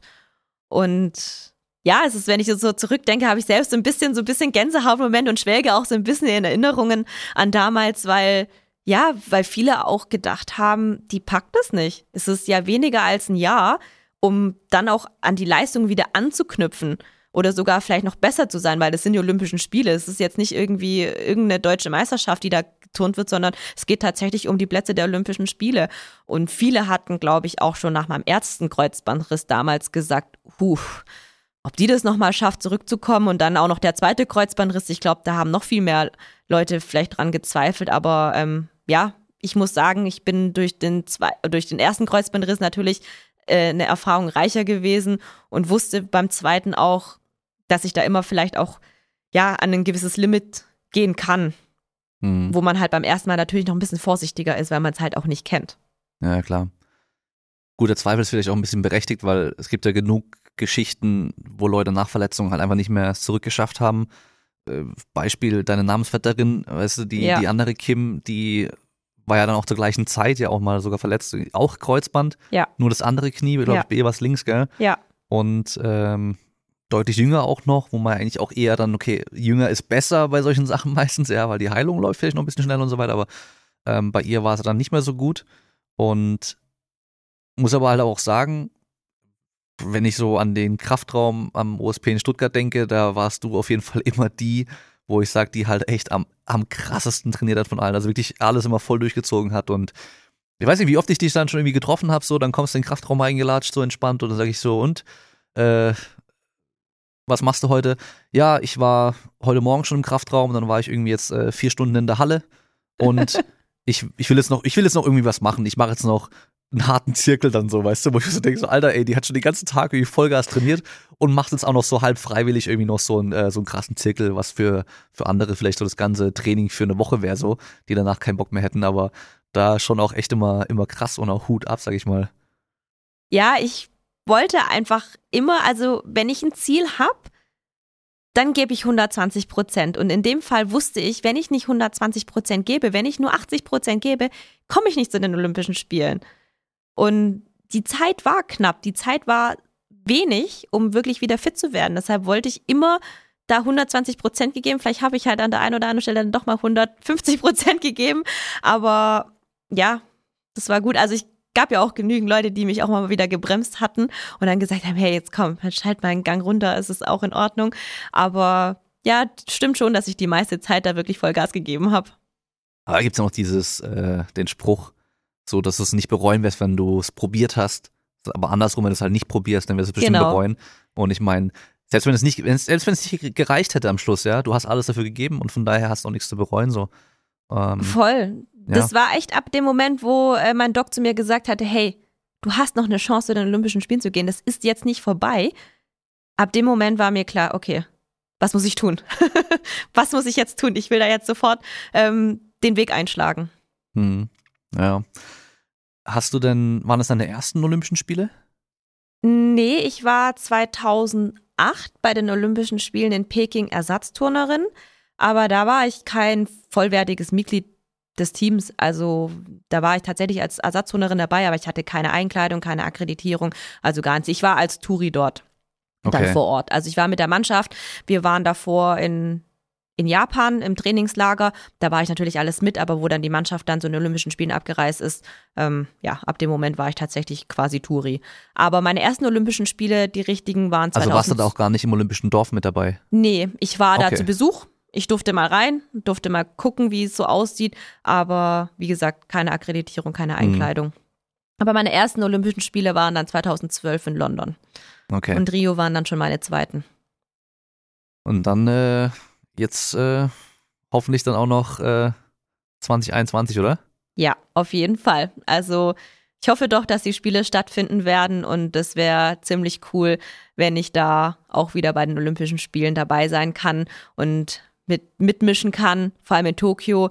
Schade jetzt natürlich mit dieser ganzen Corona-Sache. Ich war auch schon fünfmal in Tokio und ich fand das immer eine sensationell tolle Stadt. Und habe ich, wo ich dann gehört hatte, Olympische Spiele in Tokio, dachte ich so, das wären richtig krasse Spiele, es wären richtig coole Spiele. Die Japaner werden da so ein Mods-Ding auffahren, die werden es so gut machen. Und jetzt leider das mit Corona, das heißt, ja, es werden sicherlich, egal wie sie es machen, nicht solche Olympische Spiele, die man halt irgendwie kennt. Also dieses pompöse, dieses groß aufgefahrene und auch dieses Zusammenkommen und das, was eigentlich Olympische Spiele ausmacht, das wird es einfach, glaube ich, einfach vorne und hinten nicht geben, weil es einfach dafür natürlich die Leute braucht. Auch, auch die Zuschauer natürlich, aber auch einfach die Atmosphäre drumherum und den Flair und auch vielleicht auch die, die ein oder andere Partys, die genau das halt ausmacht, wenn halt so viele Leute zusammenkommen und wenn das all nicht, all das nicht stattfinden kann und auch nicht wird, so wie man das jetzt natürlich liest, dann geht, glaube ich, ein ganz großer Charakter der Olympischen Spiele einfach verloren dadurch. Hm. Ja, es wird spannend. Ich bin gespannt, äh, wie und ob und äh, in welchem Umfang und so weiter das alles dann stattfinden wird. Ich hoffe natürlich, dass es irgendwie stattfinden kann, dass es dann eine Lösung geben wird. Aber ja, kann man nur das Beste jetzt irgendwie draus machen. Gibt es denn, oder weißt du, ob es eine deutsche Turnerin gab, die schon mal auf drei Olympischen Spielen war? Ähm, ja, also wir haben ja die Oksana Tusovitina, die ist jetzt, jetzt nicht mehr Deutsche, mhm. aber die war jetzt schon also bei mehr als drei Olympischen Spielen. Ich weiß jetzt nicht, ob das jetzt auch noch unter Deutsche fällt. Okay. aber so aus dem Kopf heraus, statistisch gesehen, ähm, wäre es dann die Ellie auch, also wenn sie das natürlich Stimmt, schafft ja. ähm, mit Tokio, weil wir hatten unsere ersten Olympischen Spiele eben zusammen in London. Mhm. In Rio waren wir jetzt zusammen und Tokio wäre cool, wenn wir das jetzt auch nochmal zusammen schaffen. Und ansonsten weiß ich jetzt schon so, eher selten im Touren, oder? Weil halt doch da, ja, wie wir es vorhin schon gesagt haben, das Alter halt dann irgendwie schon auch immer so eine, so eine Rolle spielt und äh, viele halt einfach dann gar nicht mehr die Chance haben, irgendwann nochmal hinzugehen. Ich für ein drittes, viertes Mal. Ja, also es gibt tatsächlich, glaube ich, auch nur eine Handvoll, wenn nicht sogar nur zwei Hände voll Turnerinnen, die das also mehr als zwei, drei Olympische Spiele schaffen. Also Oksana Tusovitina ist da die absolute Ausnahme. Ich glaube, das sind ihre fünften Olympischen Spiele. Ich bin mir nicht sicher, ich weiß es auch nicht auswendig, aber das ist schon sehr krass. Das schaffen nicht so viele Turnerinnen, wie gesagt, bis gar keine, aber zwei, drei Olympische Spiele ist schon so, sage ich jetzt mal, das, das Maximum. Hm. Jetzt seid ihr ja mitten in der Quali, wenn ich mich nicht täusche, oder? Oder die laufen jetzt gerade bei euch? Mm, also als nächstes haben wir jetzt die Europameisterschaften. Da könnte man sich noch ein Ticket holen, also da werden noch Tickets vergeben, aber dafür müsste man jetzt zum Beispiel in unserem Fall müsste eine Turnerin, die bei den Weltmeisterschaften 2019 in Stuttgart überhaupt nicht im Team stand, müsste sie im Mehrkampf unter die Top 3 kommen. Bereinigt aber. Das heißt, alle anderen mit allen Nationen und allen Turnerinnen, die da irgendwann geturnt haben, wenn man die alle rausstreicht, wenn man dann auf Platz 3 steht, dann kann man sich ein Olympiaticket holen. Noch für die Nation, also für in dem Fall für Deutschland. Ist aber, sage ich jetzt mal, schon eine Herausforderung mhm. für uns jetzt, was in unserem Fall angeht. Deshalb, ähm, also so insofern gibt es da jetzt schon noch eine Qualifikationsmöglichkeit. Aber wir als Nation, als Deutschland haben uns bei den Weltmeisterschaften 2019 haben uns den Olympiaplatz geholt. Und ähm, das heißt, es wird auf jeden Fall ein Team bestehen aus vier Turnerinnen dorthin gehen und wer von den vier, also wer da turnen wird, das wird natürlich noch intern ausgeturnt hier jetzt in Deutschland. Genau, also das, das war das, was ich dann gemeint habe. Ähm, weil ich habe gesehen, dass ihr jetzt auch wieder Trainingslehrgänge hattet mhm. und da dann, glaube ich, jetzt auch schon sozusagen das Austurnen musstet ein bisschen, oder? Nee, das war die EM-Quali. Ach, das war die EM-Quali. Okay, okay. Ja, wir haben tatsächlich noch wirklich zwei ähm, Olympia-Qualifikationen. Die eine werden, äh, wird bei den deutschen Meisterschaften sein und dann gibt's noch tatsächlich eine zweite Veranstaltung, die heißt zweite Olympia-Quali. Okay. Da genau die zwei Wettkämpfe sind dann tatsächlich Olympia-Qualifikation und alles andere drumherum mhm. äh, ist jetzt auf dem Weg dorthin äh, eine Durchgangsstation. Und die EM-Quali habt ihr jetzt aber bei dem Lehrgang gemacht, hinter verschlossenen Türen, ohne, ohne irgendwie Publikum, sonst irgendwas, sondern wahrscheinlich nur die, die Kampfrichter dann da, Trainer und halt ihr als Mannschaft, oder? Ja, also das war halt natürlich Corona-bedingt etwas ähm, natürlich so, auch wenn es für uns natürlich nicht cool ist. Aber die ganzen ähm, vorangegangenen Wettkämpfe, die wir eigentlich im Plan drinne stehen hatten, wie Bundesliga, was eben unter anderem ein, ähm, eine EM-Quali wäre, was natürlich normal wäre, also vor Publikum oder zumindest äh, eine off, also eine nicht intern hinter verschlossenen Türen, sondern halt so nach außen hin. Aber nachdem die all die Wettkämpfe abgesagt worden sind, ähm, Corona-bedingt muss man ja auch dazu sagen, gab es dann halt eben keine andere Möglichkeit. Und wir sagen, wir sind froh, dass es überhaupt so einen Wettkampf gab. Also es war schon ähm, auch ein Turn und dann Handheben, also Kampfrichter waren da, es waren acht Stück da. Also es war schon von dem richtigen Kampfgericht. Aber klar halt ähm, so ein bisschen Untertrainingsatmosphäre. Aber ja, gab es jetzt halt keine andere Möglichkeit und auch die nächste Quali, die nächste, nee, die übernächste Woche stattfinden wird. Also jetzt, wenn wir so einen Podcast hier aufnehmen, keine Ahnung. Also die nächste EM-Quali ähm, wird auch nochmal in dem Rahmen sein, einfach mhm. in Frankfurt, wo dann aber andere Kampfrichter wiederum kommen und es auch nochmal bewerten. Ist ja. es dann schwer, wenn es halt keinen so richtigen Wettkampfcharakter hat, sondern eher so wie Trainingscharakter, dann trotzdem die volle Leistung abzurufen? Wenn ich jetzt ähm, auf den letzten Wettkampf schaue, war es für mich tatsächlich nicht so schwer, weil ich dann mir eher dachte, ja, es ist es ist ein Trainingswettkampf eher und dann ist man vielleicht auch nicht ganz so angespannt gewesen. Also es hat irgendwie so für und wieder, natürlich fehlt dann so ein bisschen Adrenalin vielleicht auch oder auch, äh, ja, die Zuschauer, aber ähm, Nichtsdestotrotz wusste ich dann in dem Moment, okay, jetzt ist Wettkampf und jetzt muss ich liefern. Und dann, ja, habe ich dann auch einfach geliefert. Hm. Da hilft wahrscheinlich auch einfach die, die viele Erfahrung, oder? Auch bestimmt. so habe ich das zumindest, glaube ich, auch aus der Zeitung entnommen. Stand irgendwie, es hat ihre ganze Erfahrung ausgespielt. Nein, aber das stimmt schon. Wie gesagt, ich weiß ja dann, ja, dann ist Wettkampf und dann muss ich halt liefern. Und ähm, ja, ich habe ja schon auch so viele Wettkämpfe auch geturnt dass ich dann auch weiß, jetzt ja, jetzt muss man sich eben auch drauf einstellen. Und ich habe schon auch an dem Tag, habe ich mir meine Haare gemacht, so wie zum Wettkampf halt auch geflochten und nach hinten gebunden und schon, also schon mich so versucht auf Wettkampf einzustellen, mich dementsprechend auch geschminkt, weil ins Training gehe ich halt nicht, nicht geschminkt. Und da habe ich mich dann schon so hergerichtet, so dass, dass dieses Wettkampf-Feeling auch aufkommt.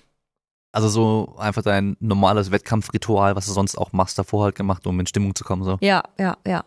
Machst du da sonst noch irgendwas? Irgendwie auch die Tage davor vielleicht, vor Wettkämpfen, vor wichtigen Wettkämpfen auch? Mm, nee, also wir haben ja schon immer so, sag ich jetzt mal, unseren Belastungsplan, dass wir einen Tag vorm Wettkampf ähm, nicht mehr so viel belasten. Ich zumindest nicht mehr. Die Jüngeren müssten schon noch die ein oder andere Übung tun, aber ich bin mittlerweile, wo ich sage, ich pack das nicht mehr einen Tag vorm Wettkampf, so viel Belastung. Und dass wir da schon runterfahren, dass wir quasi schon so in diesem Wettkampfmodus da sind. Und ähm, ja, und dann halt am Tag vom Wettkampf halt sich schon die Haare schön machen und sich stylen und sich schminken. Ja, und dann äh, irgendwie was Besonderes essen oder so? Hast du da irgendwie was?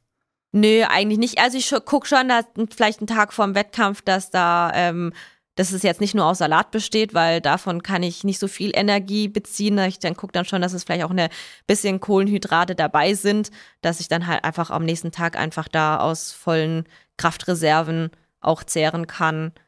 Ja. Und dann beim Wettkampf, der geht bei euch ja wahrscheinlich sonst auch immer recht lange, oder? Ja, es kommt immer drauf an, tatsächlich, was für ein Wettkampf. Bundesliga ist immer ein bisschen schneller und ähm, andere Wettkämpfe vielleicht eher länger. Also es ich sag mal irgendwas so zwischen, ja, zweieinhalb und viereinhalb Stunden, da ist alles dabei, glaube ich, mhm. da, da, drin. Wir turnen ja auch vorher erst einmal ein, quasi eine Runde, alle vier Geräte und dann beginnt es ja erst richtig und also du turnst alle Geräte erstmal ein und dann geht es aber Gerät für Gerät los. Genau. Das heißt, wenn du zum Beispiel beim Eintouren dann als letztes dann Schwebebalken gemacht hast und oh, ihr habt wahrscheinlich eine Reihenfolge immer, genau. die ist genau. gleich, oder was ist das letzte Gerät? Es kommt immer darauf an, mit welchem Gerät du anfängst. Also es, okay. wir, unsere Gerätereihenfolge ist immer Sprung, Stufenbarren, Schwebebalken und Boden. Okay. Und wenn man jetzt am Sprung zum Beispiel anfängt, turnt man, ähm, fängt man beim Eintun mit dem Stufenbarren an. Also ein Gerät weiter. Dann macht man Stufenbarren, mhm. Schwebebalken, Boden und dann kommt man zum Sprung. Mhm. Das ist ja dann das Startgerät, das turnt man dann als letztes ein.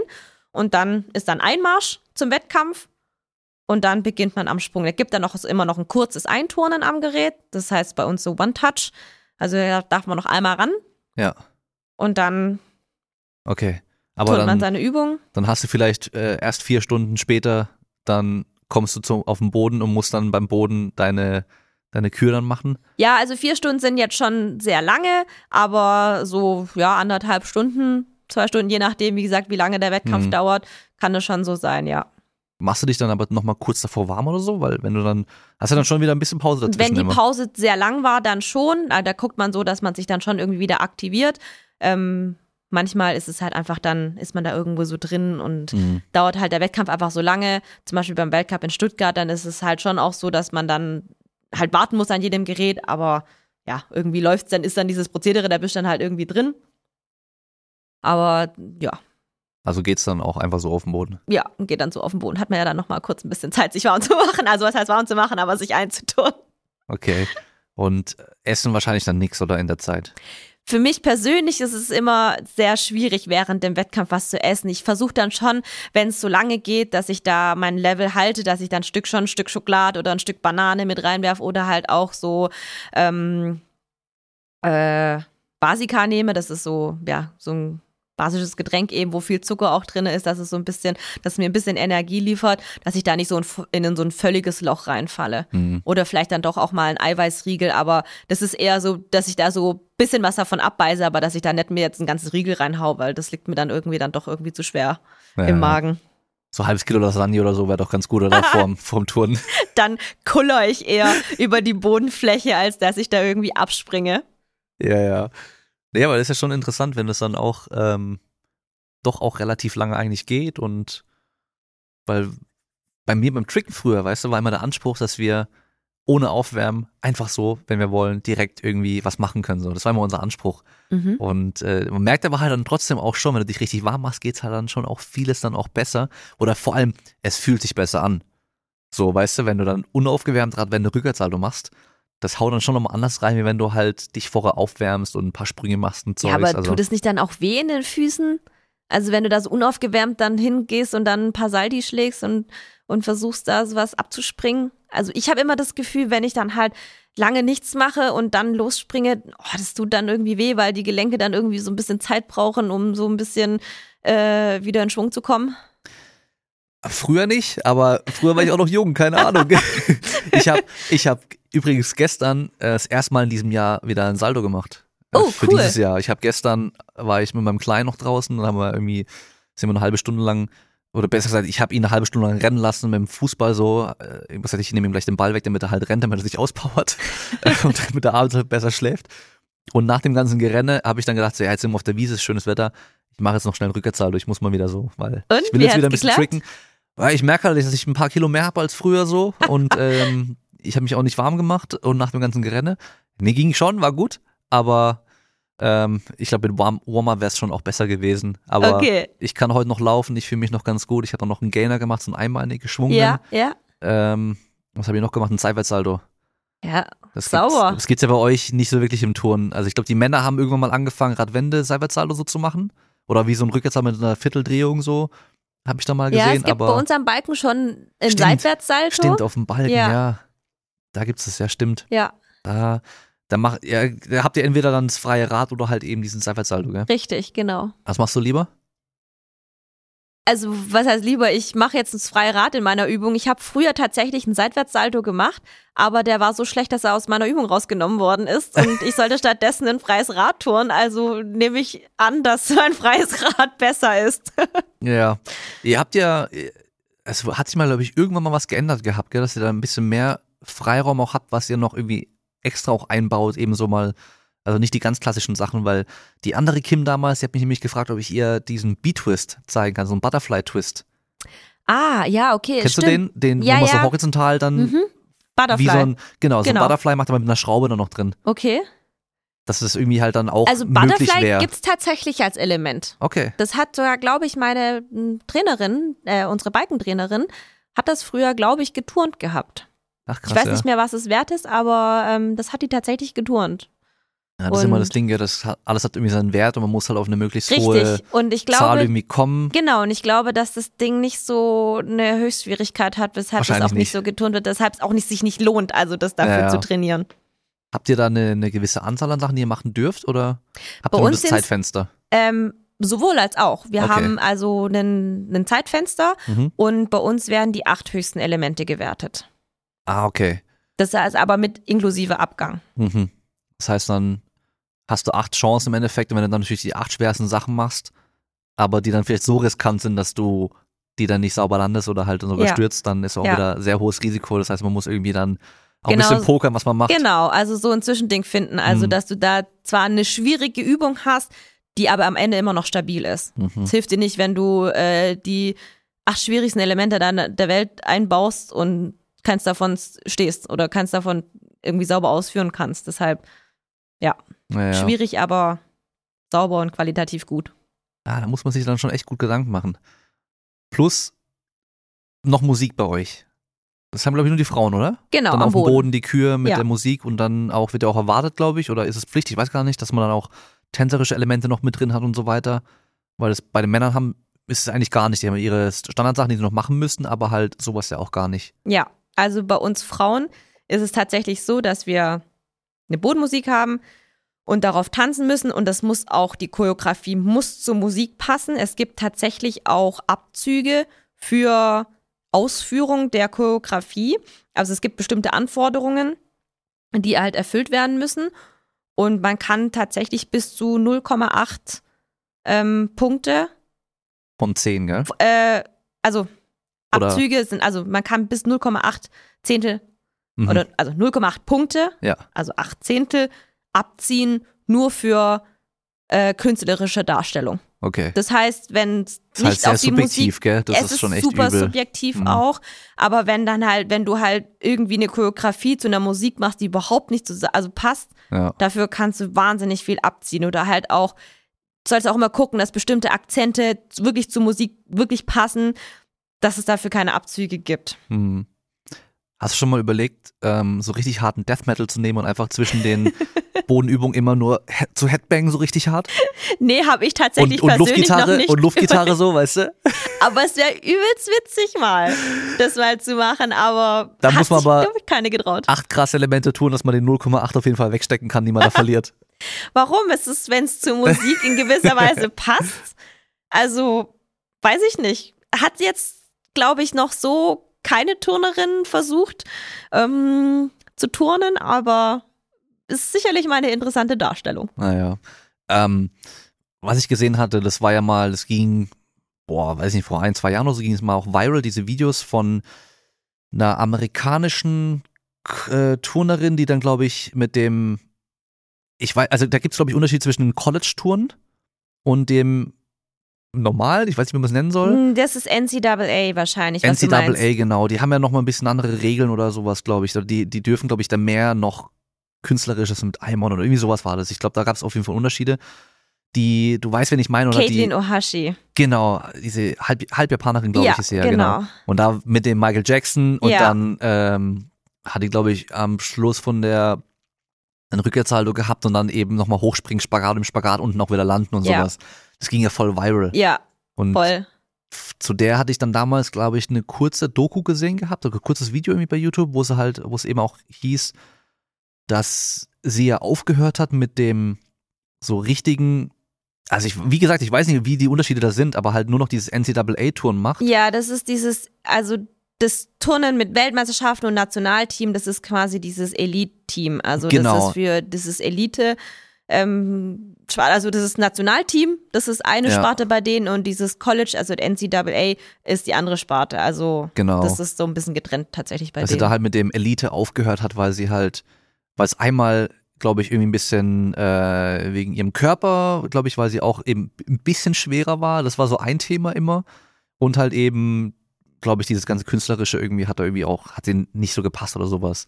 Und da hat sie dann eben aufgehört gehabt. Ja, Deswegen. das, wenn man sich so diese NCAA-Wettkämpfe anschaut, da ist schon sehr viel auch Show einfach auch mit dabei. Und das ist halt natürlich im Nationalteam, ist es natürlich alles strenger. Ja, Es ist strenger, strikter und wenn man halt eben die anderen Wettkämpfe anschaut, da ist, ja, das ist viel lockerer und Das glaub ich viel auch, das mehr Publikum Team. ist auch genau, so das Publikum viel mehr- verteam. ähm, so viel mehr wie so Partystimmung fast schon. Ja, Also die, die jubeln da voll durchgehend rum. da geht's voll ab. Das ist da dann nicht wie, richtig wie ab. sonst, dass es halt relativ ruhig dann auch ist und dann nach der Kür halt geklatscht wird oder so. Ja, und wenn man sich da wirklich diese Wettkämpfe anschaut, die feuern sich auch so lauthals vom Rand aus an die Mädels. Also da, da, da schreist du quasi die Turnerin an, die da turnt. Und die Stimmung ist da wirklich eine ganz andere, ist eine viel lockere, lockerere und so, ja, einfach so, ich weiß gar nicht, wie ich das beschreiben soll. Also die gehen da einfach voll mit. Ja, ja. So wie ja vielleicht auch manchmal Amerikaner auch so sind, wenn man es halt so, wenn man es so kennt. Und ja, ist auch so ein bisschen so dieses eine College gegen das andere College Genau. und so, weißt du, so ein bisschen die gehen da voll ab einfach und wie wahrscheinlich hier beim Fußball, weißt du, wenn dann irgendwie Stuttgart gegen keine Ahnung wen spielt, dann, dann gehen die ja auch mal so gegeneinander und äh, das ist dann, glaube ich, auch so Ja, ein bisschen die Stuttgart. KSC oder sowas zum Beispiel. Ja. Fändest du das cool, wenn es hier beim Touren auch ein bisschen mehr so wäre? Also dieses amerikanische System, also haben wir ja so gar nicht hier bei uns in Deutschland. Also das ist auch gar nicht so möglich. Aber die Stimmung, also wenn wir das irgendwie annähernd so hätten wie die in Amerika, da wäre ich voll dabei. Das fände ich schon cool. Die hypen das ja auch irgendwie so richtig dort. Ja. Und das ist so, wenn wir davon so uns ein Stückchen nur eine Scheibe abschneiden könnten, fände ich das schon, schon mega cool. Ich glaube, das wird wahrscheinlich dann auch der, das interessanter machen für Publikum, was sonst eigentlich nicht Touren gucken würde. Weißt du, wenn du halt weißt, okay, da ist voll die Stimmung, wenn du da hingehst, so.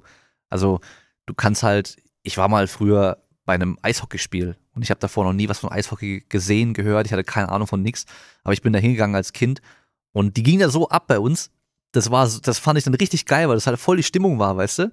Und dann auch, als ich dann hier in Stuttgart mal beim Handballspiel dabei war, als sie dann gespielt haben, das ist halt auch krass, weil halt die Stimmung einfach so geil ist. Selbst wenn dich der Sport vielleicht gar nicht so arg interessieren würde, weil die Stimmung so krass ist, hast du dann auch einfach mehr Bock da, weißt du? Und ich Ja. glaube halt schon, dass Turnen bei vielen halt einfach so ein relativ langweiliges Image hat. Obwohl ich es eigentlich voll krass finde, weil vielleicht liegt es daran, dass ich ja durchs Tricken einfach auch so ein bisschen mehr Verständnis dafür habe, was da pass- passiert, was die Leute da machen und ich kann das auch noch ein bisschen mehr einschätzen, okay, das war jetzt schwerer oder, oder krasser als Bist das halt andere ein bisschen vielleicht. affiner. Genau. Ja. Aber halt, ja, das halt irgendwie für viele Außenstehende, die halt sich damit gar nicht befassen, das ein relativ langweiliger Sport ist, so. Weil man halt eben so denkt, okay, vielleicht auch ein bisschen geschädigt durch den Schulsport und sowas, wenn die dann alle vortouren Ja. mussten. Ich glaube, das ist auch immer so ein Ding. Voll. Also wenn man so fragt, ja, was machst du für eine Sportartouren? Oh ja, also da habe ich immer Erinnerungen an meine Schulzeit und so. Dann hörst du das immer so und dann denkst du dir gleich so, oh Gott. Aber das, was ich mache, ist bisschen anders vielleicht als deine Schulsporterfahrung. Aber ja, ich glaube, das Standing, also hat natürlich in Amerika, was, also was das Turnen angeht, das ist ein ganz anderes Standing dort. Das ist Wahnsinn. Also da bist du ja auch echt so der, der Idol oder Held der Nation, wenn du da halt eben auch äh, Olympia Gold geholt hast. Und Turnen ist einfach so gesehen in Deutschland eine Randsportart. Eigentlich ja krass, weil wenn man mal guckt, in jedem Dorf gibt's halt eigentlich Turnen und einen Turnverein. Weißt du so, es heißt sogar auch Turnverein bei den meisten, weißt du so. Und so gut, also so viele Kinder fangen ja auch irgendwie mit Turnen auch an. Aber so wenige bleiben dann auch dabei. Das ist irgendwie immer so ein bisschen schade. Und ich, also ich weiß gar nicht, woran das liegt, aber ähm, ich, also, ja, selbst auch, das heißt ja auch Mutter-Kind-Turnen, obwohl man da auch, das ist ja kein Turnen, was man da macht. Das ist ja eigentlich nur so ein bisschen Babys in Bewegung mehr oder sowas in der Richtung. Aber damit fängt man ja auch irgendwie immer an und äh, ja, ich weiß gar nicht. Also rein vom Sport her, von, von der, vom Training und von der Belastung und so weiter, ist ja so eine geile Grundausbildung für körperliche Grundausbildung eigentlich, weißt du, für egal was für eine Sport du später noch machen willst, so. Deswegen Voll. ist eigentlich echt schade. Da bin ich auch voll bei dir. Ich sag so, Touren ist so wirklich die Grundsportart für alles andere, weil man da einfach schon lernt, mit seinem Körper umzugehen. Man lernt so Raum-Zeitgefühl und ja, wo man, was man mit seinem Körper auch alles tun kann. Und das ist so wirklich, also für mich auch Grundausbildung, Grundsportart und alles andere ist dann schon, sag ich jetzt mal, in die spezifische Richtung. Naja. Und ja, also gerne alle, die da draußen sind. Ähm, wir brauchen viel mehr Turnerinnen und Turner, viel mehr Nachwuchs und ja, kommt alle zum Turnen. Und selbst mit 90 kann man immer noch Ja, ist das dem Niveau entsprechend einfach anfangen und so. Warum auch nicht? Also ich meine, es macht ja auch Spaß. Und ey, du kannst ein Salto lernen. weißt du so. ja. Weißt, du, das war ja, aber weißt du, ich habe da, ich wollte dann früher, wollte ich dann eben dann Salto und so ein Zeug können, aber ich bin dann nicht mal auf die Idee gekommen, ich könnte ja einfach in einen Turnverein gehen. Mhm. So, weil theoretisch kann ich es halt einfach lernen, so, weißt du. Ich meine, klar, vielleicht müsste ich noch auch andere Sachen machen, auf die ich auch keine Lust hätte oder sowas, aber ich denke mal, die meisten Vereine, weißt du, wenn es dann, wenn man weiß, okay, das wird jetzt eh kein Bundesliga-Turner mehr oder sowas, ja, dann, dann kann der halt auch nur Boden machen und dann bringe ich ihm auch nur die Sachen bei, die er halt äh, lernen möchte und so weiter, aber so, man kann da schon echt coole Sachen lernen, so. Das ist eigentlich echt, echt krass so. Aber ja, ja, weiß nicht, äh, vielleicht ähm, muss es dann doch so werden, dass die Wettkämpfe einfach mehr, mehr Gaudi mit dabei haben, dass dann mehr Leute zugucken, dann vielleicht auch mehr Leute Bock bekommen und so weiter. Ja, dass man daraus so ein bisschen noch mehr ein Happening macht, Mhm. dass die Leute auch wirklich dann kommen wollen und zuschauen wollen. Und das haben wir ja an der einen oder anderen Stelle schon auch immer wieder versucht hier in Deutschland, eben hier beim Weltcup, vor allem in Stuttgart oder auch mit den Weltmeisterschaften, dass man daraus halt ein Happening macht, weil wir hatten 2007 ja schon mal die Weltmeisterschaften im Turnen hier in Stuttgart und wenn man das von damals vergleicht und was man dann 2019 hatte, das ging ja auch wirklich übers Turnen darüber hinaus. Auch dieses Parcours und auch dieses Tricken, was du meinst, das, ja, man hat es schon versucht, jetzt so unter die Leute zu bringen. Es gab ja ganz viele Mitmachstände auf dem Schlossplatz in Stuttgart, dass man da tatsächlich so, dass das Turnen auch ohne die Bevölkerung geht und raus aus der Halle und raus aus diesem äh, verstaubten, was man sich das, wo man sich das halt immer vorstellt, wo Turnen eigentlich stattfindet. Boah, das Schlimmste, diese, diese braunen, dunklen Hallen, weißt du, mit diesen Holzwänden oder so Teppich an den Wänden und so und dann dieses, dieses dunkle, äh, warme Licht. Boah, das, das war immer das Schlimmste bei den Sporthallen, finde ich. Also, ich hatte so oft, dass ich so den ganzen Tag mich gefreut habe aufs Training und dann komme ich am Schluss in diese Halle da rein und da war meine ganze Energie so weg, weil das da so, so, weißt du, so ein blöd, ja, einfach, das auch. war einfach nicht schön so. ja. Und, und das krass war mal, ich war, ich weiß nicht, ob du das kennst, Niederlands in der Schweiz. Du das was sagt, da gibt's auch so eine, war eine Turnhalle, da gab's so eine Bahn und hinten eine Schnitzelgrube und halt eine große Fläche einfach auch. Und ähm, da waren die Läufe, die da drauf waren, die waren weiß. Also komplett weiß. Die Okay. Wände waren weiß und die Decke war weiß. Das hatte ich vorher noch nie, weil sonst waren die Böden immer braun oder blau. Ja. Und das war so krass am Anfang, mich dazu zu orientieren, weil auf einmal war alles weiß, weißt du? Total ungewohnt. Ja, aber ähm, 28 Jahre sind es ja bei dir jetzt eigentlich dann schon mit dem Turm, wenn du mit vier angefangen hast. Richtig. Gab es dann da auch mal Zeiten und Momente, wo du keinen Bock mehr hattest? Wo du gesagt hast, so, eigentlich will ich gar nicht mehr? Ich glaube, diese Momente hat jeder mal. Und auch ich hatte die sicherlich immer mal wieder in meiner Karriere. Wobei ich immer sagen muss, dass es mir jetzt so nicht bewusst ist, dass es wirklich, wo ich, wo ich wirklich gesagt hatte, nee, jetzt will ich gar nicht mehr. So, dass ich sagte, oh, ich liege jetzt heute Abend in meinem Bett und sage, was tust du da eigentlich? Was machst du da? Das ist nicht das, was du machen willst und vielleicht sollte ich damit aufhören. Solche Gedanken hatte ich tatsächlich nie gehabt. Aber dass man dann einen schlechten Tag hat, dass man über auch eine gewisse Phase hat, wo man dachte, oh, oh, eigentlich ist es schon echt schwer und echt doof irgendwie. Aber so richtig gezweifelt, wo ich wirklich aufhören wollte, wo ich so, so kurz davor war, das hatte ich nie in meiner Karriere. Auch nicht mit meinen Kreuzbandrissen. Da war mir eigentlich immer klar, ich hatte immer ein Ziel gehabt, warum ich zurückkommen wollte, warum ich es schaffen wollte, warum ich es dann auch gemacht habe schlussendlich. Und das, ja, ich glaube, die Ziele und, und ja, der Weg dorthin war immer so meine Motivation und dass ich da eigentlich schon mal richtig aufhören wollte, das gab's nicht. Okay, das ist ja schon auch krass so. Äh, gibt's dann, oder siehst du dann schon irgendwo so das, den Schluss, das Ende irgendwo? Oder weil du dich jetzt auch noch so gut fühlst und alles und es auch gut läuft, dann warum auch nicht einfach weitermachen, solange wie es noch irgendwie geht? Ja, warum's noch, äh, warum noch, ähm, warum aufhören, wenn es noch Spaß macht und wenn es noch funktioniert? Ich weiß es noch nicht. Also es ist jetzt so alles noch so. Ich meine, wir haben jetzt dann in drei Jahren ja dann erst äh, schon wieder dann Paris, weißt du? Also von daher. Ja, das stimmt. Und nächstes Jahr sind äh, in München die European äh, Championships. Also es wäre ein nationales Event. nee, also keine Ahnung. Ich lasse es alles auf mich zukommen. Und solange es mir Spaß macht und solange mein Körper da mitmacht und ich es auch noch einfach kann und möchte, warum nicht? Also könntest du dir denn auch vorstellen, wenn du dann mit deiner professionellen Karriere aufhörst, aufhörst dann auch weiter zu touren noch? Oder gibt es Sachen, wo du sagst, wenn ich wirklich mal aufhöre mit Touren, gibt es noch viele andere Sachen, die ich ausprobieren möchte und machen möchte? Also ich glaube, es gibt nicht unbedingt viele andere Sachen, die ich ausprobieren möchte. Klar, das eine oder andere will man dann schon machen, aber ich weiß jetzt nicht, ob du vielleicht auch eine besti- bestimmte Sportart meinst oder so. Nee, also eine bestimmte Sportart irgendwie unbedingt ausprobieren noch, ähm, auch auf einem, vielleicht sage ich jetzt auf einem höheren Level. Nee, dafür habe ich jetzt irgendwie mein ganzes Leben lang Leistungssport betrieben und ich glaube, irgendwann ist dann tatsächlich auch genug. Und ob ich, ob, ob ich auf einem gewissen Niveau noch weiter touren möchte, ich würde sagen, Stand heute eher nein, weil ich glaube, dass es manchmal so deprimierend ist, weil man dann weiß, was man mal gekonnt hatte, was man mal geschafft hatte, wozu man in der Lage war. Und wenn man in die Halle kommt und sagt, ah, nur noch so die Hälfte von dem Programm oder sogar nur ein Viertel oder ein Bruchteil nur von dem Programm, ich glaube, da bin ich dann vielleicht zu ambitioniert. Also, dass ich da eigentlich ähm, was schaffen will, was erreichen will und dann feststellen kann, dass ich das vielleicht auch gar nicht mehr kann. Und ich glaube, dann habe ich, also ich habe da, glaube ich, einfach einen anderen Anspruch dann auch an mich und dann sage ich, glaube ich, eher, nee, dann lieber nicht. Also dann bewahre ich mir das, was ich konnte, in guter Erinnerung und gebe es vielleicht auch äh, an äh, junge Athletinnen weiter. Aber ich glaube, dann noch so jahrelang weiter touren auf einem, sage ich jetzt mal so, semi-professionellen Niveau, das ist für mich jetzt heute zumindest irgendwie nicht so vorstellbar. Hm.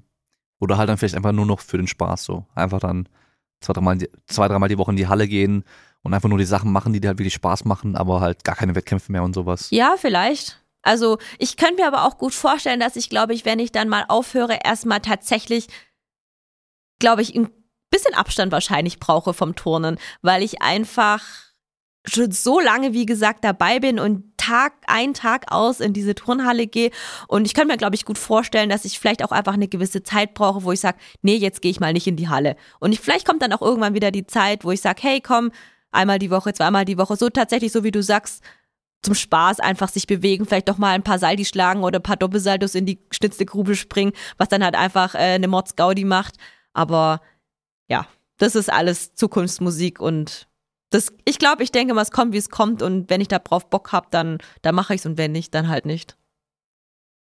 Wenn dein Alltag jetzt eigentlich durchgehend vom Leistungssport geprägt ist, auch mit sehr, sehr viel zeitlichem Aufwand und du dann wirklich mal komplett aufhörst irgendwann, dann hast du echt viel Zeit auf einmal. Was machst du denn dann mit der ganzen Zeit? Hast du da schon mal Gedanken drüber gemacht? Nee, überhaupt nicht. Ja, es ist tatsächlich so, dass ich jetzt momentan aber denke, oh, ich habe nicht Zeit für das, ich habe nicht Zeit für das. Und ich glaube, ich werde mir dann, wenn ich dann mal so viel Zeit habe, vielleicht all das, was ich mal machen wollte und irgendwie keine Zeit dafür habe, würde ich dann, glaube ich, einfach mal ausprobieren und auch was machen. Hm. Das wäre bestimmt, also ich habe schon immer schon seit Jahren immer wieder dieser Gedanke daran, dass ich gerne mal viel reisen möchte. Ich reise zwar schon viel auch mit dem Sport, aber ich sehe natürlich nicht so viel. Und vielleicht wäre dann sowas wie eine längere Reise einfach mal zu sagen, hey, ich will raus, ich will einfach mal Zeit haben und einfach Zeit nehmen und einfach mal anschauen, reisen mit meiner Geschwindigkeit, so wie ich es haben möchte und die Länder anzuschauen. Das könnte ich mir vielleicht vorstellen. Hm. Ja. Wie viel Training hast du denn aktuell? Weil ich erinnere mich noch an die Folge mit, mit der Ellie, die ist ja jetzt auch schon eineinhalb Jahre her oder sowas, die Folge, oder fast zwei Jahre. Und da waren, glaube ich, 28 Stunden die Woche so ungefähr so das Pensum, was sie an Training und Sport halt pro Woche dann hatte. Ist es so bei dir auch ja, ungefähr die das Richtung? Das ist jetzt auch noch so. Also ich sag so irgendwas zwischen 25 und 28 Stunden so. Das ist tatsächlich ein normales Pensum bei uns. Und wie sieht bei dir so ein typischer Tag dann aus? Also ein typischer Tag, ich stehe morgen auf, ich frühstücke, fahre dann ins Training und ähm, dann haben wir drei Stunden Vormittagstraining, zwei Stunden Mittagspause, die wir dann halt äh, nutzen zum Essen und kurz runterkommen und nachmittags dann noch so, ja, zwei Stunden, zweieinhalb Stunden Training, je nachdem. Genau, und dann abends noch ein Physio, je nachdem und dann wieder heim. Und dein Krafttraining kommt dann einfach dann, wenn du das an den, ich glaube, vier Tage die Woche dann machst, dann einfach nochmal hinten dran auch noch. Ähm, ja, montags allerdings nach der ersten Einheit, weil wir morgens nur kurz trainieren. Da mache ich das tatsächlich nach der ersten Einheit, weil es hinten raus dann zu spät ist, aber die anderen Tage mache ich es quasi hinten ran. Okay, das ist ja schon heftig. Also wenn man dann überlegt, dass du, wenn du morgens schon mal drei Stunden in der Halle dann was gemacht hast, äh, dann zwei Stunden Pause, essen und ein bisschen runterkommen, dann bist du wahrscheinlich eh auf dem Energieniveau so ein bisschen tiefer erstmal, dann musst du auch erstmal wieder ein bisschen so wacher werden und hochfahren und dann nochmal, ja, schon auch, puh, also ich meine, klar, du bist ja, bist ja Profisportlerin, bist top trainiert und hast es über Jahre lang auch antrainiert, aber wenn man das als Normalo jetzt machen würde, das hält man, glaube ich, nur ein paar Tage durch und danach ist dann Schluss erstmal. Ja, das kann ja jeder immer gerne ausprobieren, kann er zu uns gerne ins Training kommen. Ja, für uns ist es tatsächlich in gewisser Weise normal. Ich meine, wenn ich bei uns in den Kraftraum komme, da höre ich dann schon den einen oder anderen Sportler sagen, der sagt, also das ist ja Wahnsinn, was ihr da drüben trainiert im Kunst und Forum. Das ist ja schon wirklich viel. Eure Intensitäten sind ja wahnsinnig hoch und Pausen auch nicht so unbedingt viel.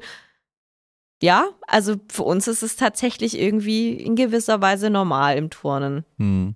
Aber mir ist mittlerweile durchaus bewusst, dass es auch ein bisschen anders geht.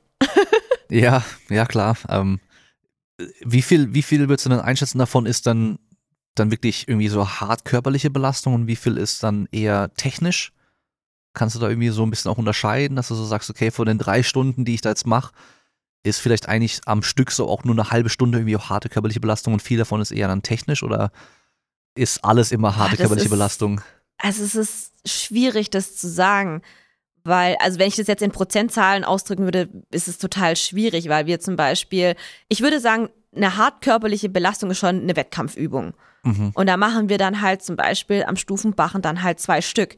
Aber ich mache dann eine Stufenbachenübung, dauert irgendwas was zwischen 40 und 50 Sekunden, so sage ich jetzt ungefähr. Aber da dazwischen sind dann halt auch schon wieder fünf Minuten Pause, die du dann halt einfach brauchst, um wieder irgendwie dich zu erholen, um dann die nächste Übung zu starten. Also muss ich sagen, die körperliche Arbeit, was das angeht, ist schon nicht so wahnsinnig lange. Also deshalb sage ich, eine Bodenübung dauert anderthalb Minuten. Davon machen wir auch maximal zwei, aber dafür brauchst du aber halt dazwischen auch mindestens fünf bis sieben Minuten, um dich irgendwie zu erholen, um dann wieder zu machen. Da machen wir tatsächlich schon auch immer Pause. Hm. Und ja, und dann danach, wenn dann halt, wenn du halt die Übung gemacht hast, dann schulst du dann schon noch Sachen technisch nach, also vielleicht nur Einzelelemente ähm, oder vielleicht auch mal noch mal eine halbe Übung am Bachen, wobei das dann wiederum zwar technische Arbeit heißt oder man übt daran an der Technik, aber es ist trotzdem irgendwie belastend. Gut, halbherzig geht es ja dann auch nicht so. Nee, halbherzig geht das überhaupt nicht. Ja, also wenn, wenn, wenn du auf dem Boden halt irgendwie jetzt ähm, irgendwie ein Doppelsaldo machen musst, den kannst du halt auch nicht mit 50 Prozent machen, weil da kommst du halt nicht ganz rum, weißt du. Ja. Da musst du ja schon Vollgas rennen, Vollgasradwende, dann Flickflack und dann auch maximal hochspringen und alles. Also deswegen, es geht ja gar nicht halbherzig. Ja, ja es ist, also ich, wie gesagt, ich könnte es, glaube ich, gar nicht in Prozentzahl ausdrücken, wie da das ist. Wir hatten tatsächlich mal eine Messung gehabt, das hieß diese Katapultmessung. Es haben ja, glaube ich, ganz viele so Ballsportarten oder Teamsportarten, die so, ähm, die messen das. Du hast so, so einen so ein, so ein Sensor an, der halt quasi deine Körperbeschleunigung Ähm, auch misst. Das was halt natürlich ganz gut auch im Fußball oder im Handball funktioniert, weil man da auch die Leute tracken kann, wie viel sie denn laufen. Und sowas hatten wir tatsächlich mal gemessen gehabt, hab da allerdings noch keine Ergebnisse dazu. Aber da zum Beispiel steht schon, also da haben wir auch geschrieben, wie lange wir am Gerät sind, also am Gerät selbst und dann was es dann für eine Belastung war. Ob es heute nur halbe Übungen waren, ganze Übungen oder nur technische Verbindungen oder sowas. Das haben wir dann schon mal, aber eine Auswertung habe ich da dafür noch nicht. Deshalb, das, wär, das war tatsächlich mal ein Ansatz, das zu evaluieren, was wir da tun und auch das in Zahlen also zu fassen oder vielleicht auch einfach zu wissenschaftlich mal zu untersuchen, ähm, wie tatsächlich die, die Belastung auch ist, die wir im Turnen fahren. Hm.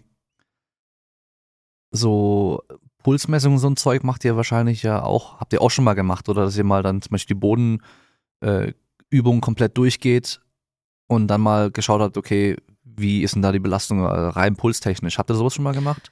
Ja. Weil ich weiß, bei der RSG haben sie es nämlich auch schon mal gemacht gehabt, bei der rhythmischen Sportgymnastik.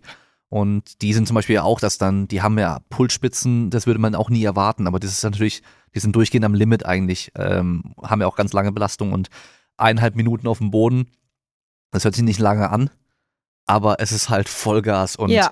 das ist schon heftig. Also das, äh, ich kenne es vom Tricken noch, wenn wir dazu zu sechs oder zu acht einen Auftritt gemacht haben und der ging vier, fünf Minuten, dann dadurch, dass wir keine gescheite Choreo hatten, sind wir halt die ganze Zeit nur rumgesprungen ja. so. Das war halt übel, auch wenn wir uns abgewechselt haben. Also deswegen, das geht gar, also du kannst da gar nicht so lange machen.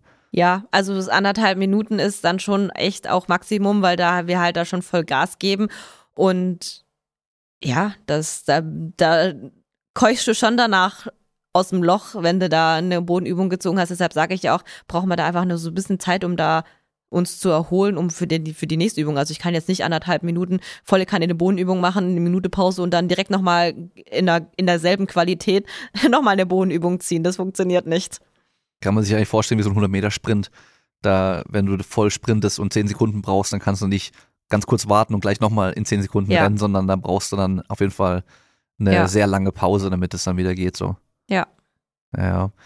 Ja, es ist schon krass. Und ich, ich muss auch sagen, ähm, damals am OSP, als wir uns dann ja auch oft gesehen haben und so weiter, dann, das war gut, da warst du halt auch noch verletzt und alles und so, aber das, das Witzige ist eigentlich so, man grüßt sich dann so und dann, dann redet man und alles und dann, manchmal habe ich dann so drüber nachgedacht, so, und mir dann mal so Videos angeschaut, weißt du, von Wettkämpfen, sondern da habe ich so gedacht, so, so, Alter, die zieht voll die krassen Sachen, weißt du, so, das war dann so irgendwie so, das ist so, so, so krass, weil wenn, wenn man dich dann so als Person so kennt, so, das ist alles so ganz normal und wenn ich dann aber so weiß, eigentlich so, ja, die geht halt voll krass ab, so. Und wenn man sich das überhaupt mal anschaut, auch so am Stufenbachen und sowas, weil mit dem habe ich ja gar nichts zu tun gehabt, so, Mhm. es ist so brutal, ey.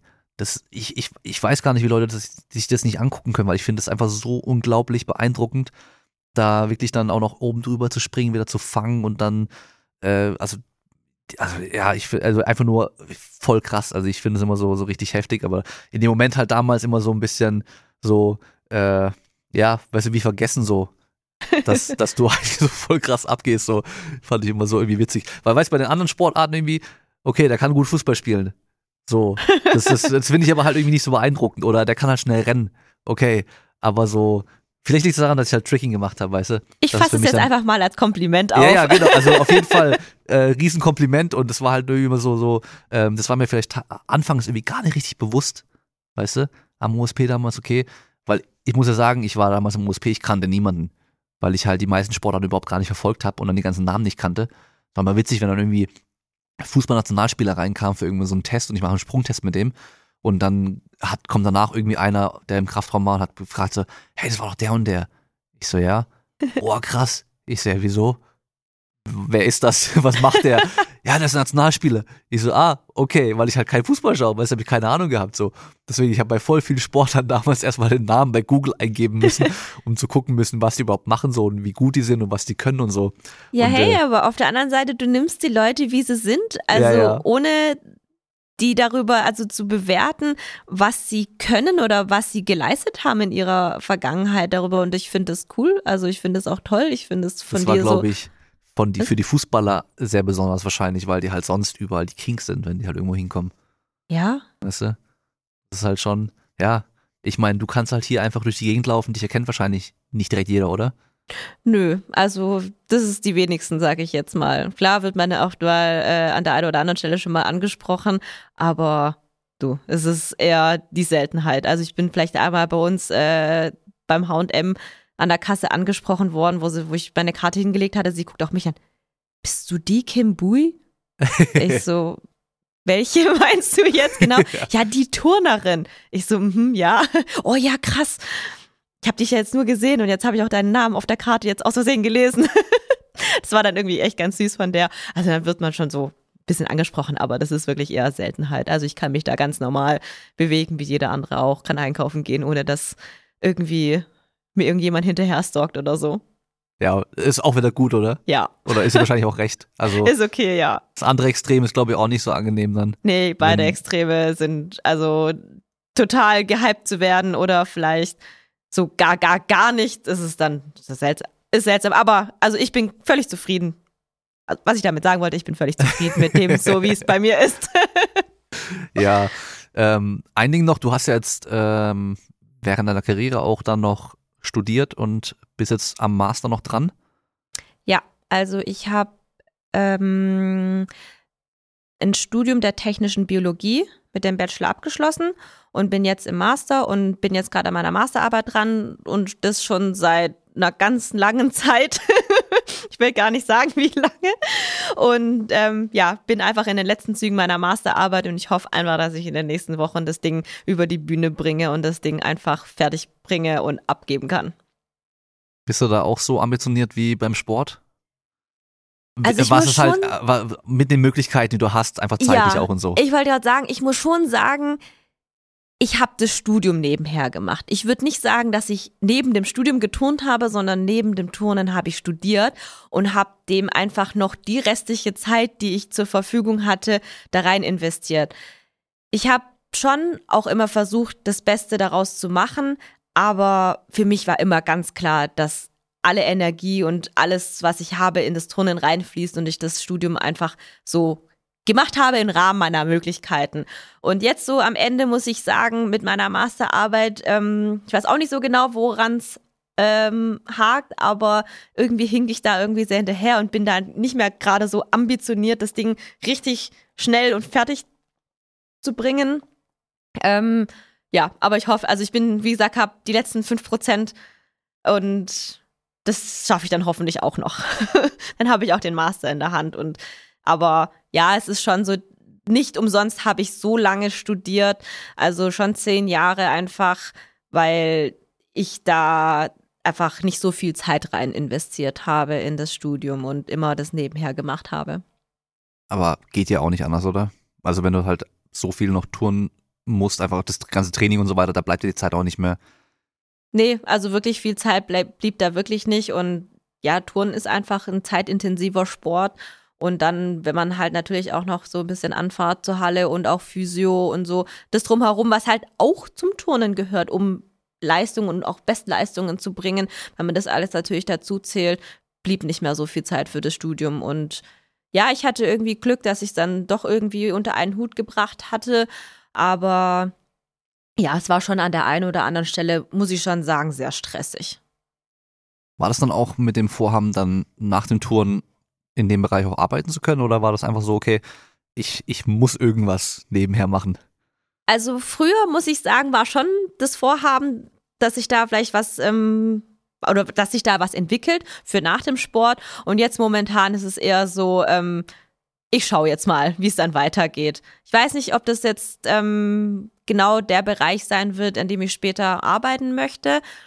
Aber ich habe dann auf jeden Fall ein Studium, ich habe dann auf jeden Fall einen guten Abschluss und da lässt sich sicherlich auch was finden. Hm.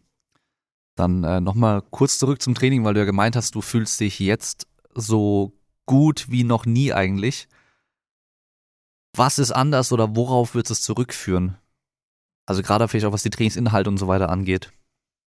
Mm, ich fand, dass in der Corona-Zeit, vor allem auch durch den ersten Lockdown, wir so auch gezwungen waren zu Hause, einfach auch mal kreativ zu werden. Wir sind da mal so rausgebrochen aus dieser Alltagsroutine und auch aus diesem alltäglichen Training, was auch immer sehr, sage ich jetzt mal, fast ja so eintönig war. Wir haben schon sehr oft das Gleiche gemacht und durch den Lockdown hatten wir erstens mal die Möglichkeit, unsere WWchen alle so ein bisschen auszukurieren, aber auf der anderen Seite auch einfach mal selbstbestimmend kreativ zu werden und uns Dinge zu überlegen und einfach mal was anders zu machen. Das tat total gut und ich muss auch sagen, durch diese ganze Corona-Zeit und auch das ganze letzte Jahr, ähm, auch die Mehrzeit, die man dann plötzlich hatte, habe ich so, ja, einfach fand ich für mich so, den Kopf irgendwie war mir dann klar, okay, ich weiß jetzt, wohin es gehen soll, ich weiß, was mein Körper braucht, ich weiß, was ich auch brauche und konnte das jetzt auch meinen Trainern irgendwie besser vermitteln. Und über die letzten Jahre so ganz allgemein muss ich sagen, habe ich so für mich so ein Setting um mich herum gebaut oder auch gefunden an Leuten, auch in meinem Umfeld, weißt du, so, ähm, die dich halt auch mental gut unterstützen, aber auch, auch Physios natürlich, auch am OSP und so. Habe ich da so, so Leute und so ein Team um mich herum, wo ich mich echt gut fühle, wo ich sage, hey, die supporten mich, die supporten mich auf meinem Weg, da wo, wo ich hin möchte. Und das ist so eine mentale Sache, wo ich mir sage, hey, das fühlt sich richtig gut an. Und ich habe auch immer das Gefühl, wenn es dir halt natürlich mental wirklich gut geht und ich meine, Körper und Geist sind irgendwie so immer so eine Einheit. Also dann funktioniert das auch besser. Stimmt der Kopf, dann funktioniert es auch besser im Körper. Und wenn der Körper funktioniert, funktioniert es auch wieder besser im, im, im Kopf. Also das ist so immer so ein Hin und Her. Und ja, ich finde, muss ich dahin gehen, wenn man das so sagt, finde ich, dass so Körper und Geist so mehr zur Einheit geworden sind. Und das ist das, was mich, glaube ich, jetzt so sage, wo ich sage, hey, ich fühle mich jetzt tatsächlich irgendwie besser denn je. Also ist es vielleicht gar nicht so extrem das reine Training, sondern eher so alles eigentlich. Ja, alles, schon auch, auch das Training selbst, weil ich natürlich jetzt auch besser sagen kann, was ich brauche und was ich will, was mein Körper braucht und weil ich mich damit vielleicht auch besser oder mehr auseinandergesetzt habe und, und dadurch, dass es ja so das Gesamtpaket ist einfach viel stimmiger geworden. Mhm. Also dann schon auch, dass deine eine, einfach deine ganze Erfahrung halt über die Zeit jetzt äh, hat die einfach gezeigt, was für dich persönlich auch gut funktioniert und was du halt mehr brauchst. Absolut, dann. ja. Okay. Ja, cool. Ähm, zum Schluss bekommt mein Gast immer nochmal das Wort und du kannst einfach sagen, was du willst. Wenn du nicht weißt, was du sagen sollst, dann immer mein Tipp, wenn du nochmal, hm, lass mich mal zurückdenken, was bei, jetzt bei dir Sinn machen könnte, wenn du vielleicht zurückdenken könntest an einen Moment, wo es richtig schwer war für dich. Sei vielleicht der erste Kreuzbandriss, wo das Ganze mit Verletzungen was noch neu war und so. Oder vielleicht äh, noch früher irgendwann mal ein Moment, wo du vielleicht gezweifelt hast, so schaffe ich es überhaupt oder kann ich richtig gut werden? Weil ich weiß ja gar nicht bei dir, wann es angefangen hat, dass du, dass man wusste, okay, aus der Kim kann was werden, so. Oder ob das schon von Anfang an klar war, so, boah, volles Talent oder ähm, das hat sich ja wahrscheinlich auch alles, alles entwickelt. Ähm, oder halt einfach dich selbst könntest du nochmal treffen mit, mit 10, 12, 14, 15, 16, keine Ahnung, was du dir damit auf den Weg geben könntest. Das ist tatsächlich eine Sache, die ich wirklich auch gerne so mitgeben möchte, die mir auch über die so die letzten Jahre so klar geworden ist. Ich habe so einen Spruch auf so einer Postkarte bekommen, wo drauf steht, sei du selbst. Und das ist tatsächlich ein Spruch von Mahatma Gandhi, der heißt, glaube ich, im vollständig, sei du selbst die Veränderung, die du dir wünschst für diese Welt. Und das ist tatsächlich etwas, was ich allen Leuten gerne da draußen noch mitgeben möchte, dass egal was man tut, sei du selbst bei dem, was du tust. Bleib bei dir und dann wird schon das kommen und dann wirst du schon das machen, was dir vielleicht auch bestimmt worden ist. Es hört sich vielleicht jetzt so ein bisschen vielleicht zu, zu esoterisch an, aber das ist so das, das Gefühl, was ich habe auch, wo ich mir an dem Moment dachte, so ja, sei du selbst, verbieg dich nicht, lass dich nicht verbiegen, mach dein Ding, geh deinen Weg. Und ich glaube, das ist ganz wichtig und das ist tatsächlich auch eine Sache, die man vielleicht auch eher mit, mit ein paar Jahren mehr Lebenserfahrung natürlich besser erkennt, als wenn man natürlich ein, Jungspund ist. Und von dem her also gerne sei du selbst und das ist für mich ein toller Spruch, den ich für mich auch verinnerlicht habe. Dann kennst du bestimmt auch diesen Spruch, sei du selbst, weil alle, weil alle anderen gibt's schon. Auch zum das Beispiel. Ist so, ja. so ähnlich. So, sowas ähnliches sage ich ja auch immer wieder, nur ich formuliere es halt immer ganz anders und zwar immer Scheiß auf alle. mach, mach, was du denkst. Also halt natürlich alles im Rahmen des Gesetzes und sonst irgendwas, aber äh, mach dein Ding und scheiß drauf, was die anderen denken, so, weißt du? Ja, natürlich, jeder hat da so seinen Weg oder auch sein, sein Ritual oder auch sein, ja, seine Ausdrucksweise. Und wenn du das so ausdrückst, warum nicht? Am Ende ist es, ist es, ja, hat ja denselben Background, also kommt aufs Gleiche raus. Genau, derselbe Sinn irgendwo, aber ja. äh, Leute verstehen es natürlich auch anders. Oder der eine versteht es vielleicht nur auf die Art und Weise und jemand anderes auf die andere Art und Weise. Also von daher. Genau. Ja. Aber auf jeden Fall ähm, cool, war echt interessant äh, und äh, vielen Dank für deine Zeit. Und an alle Zuhörer da draußen. Wir hören uns wieder beim nächsten Mal. Bleibt stark. Ciao. Ciao, ciao.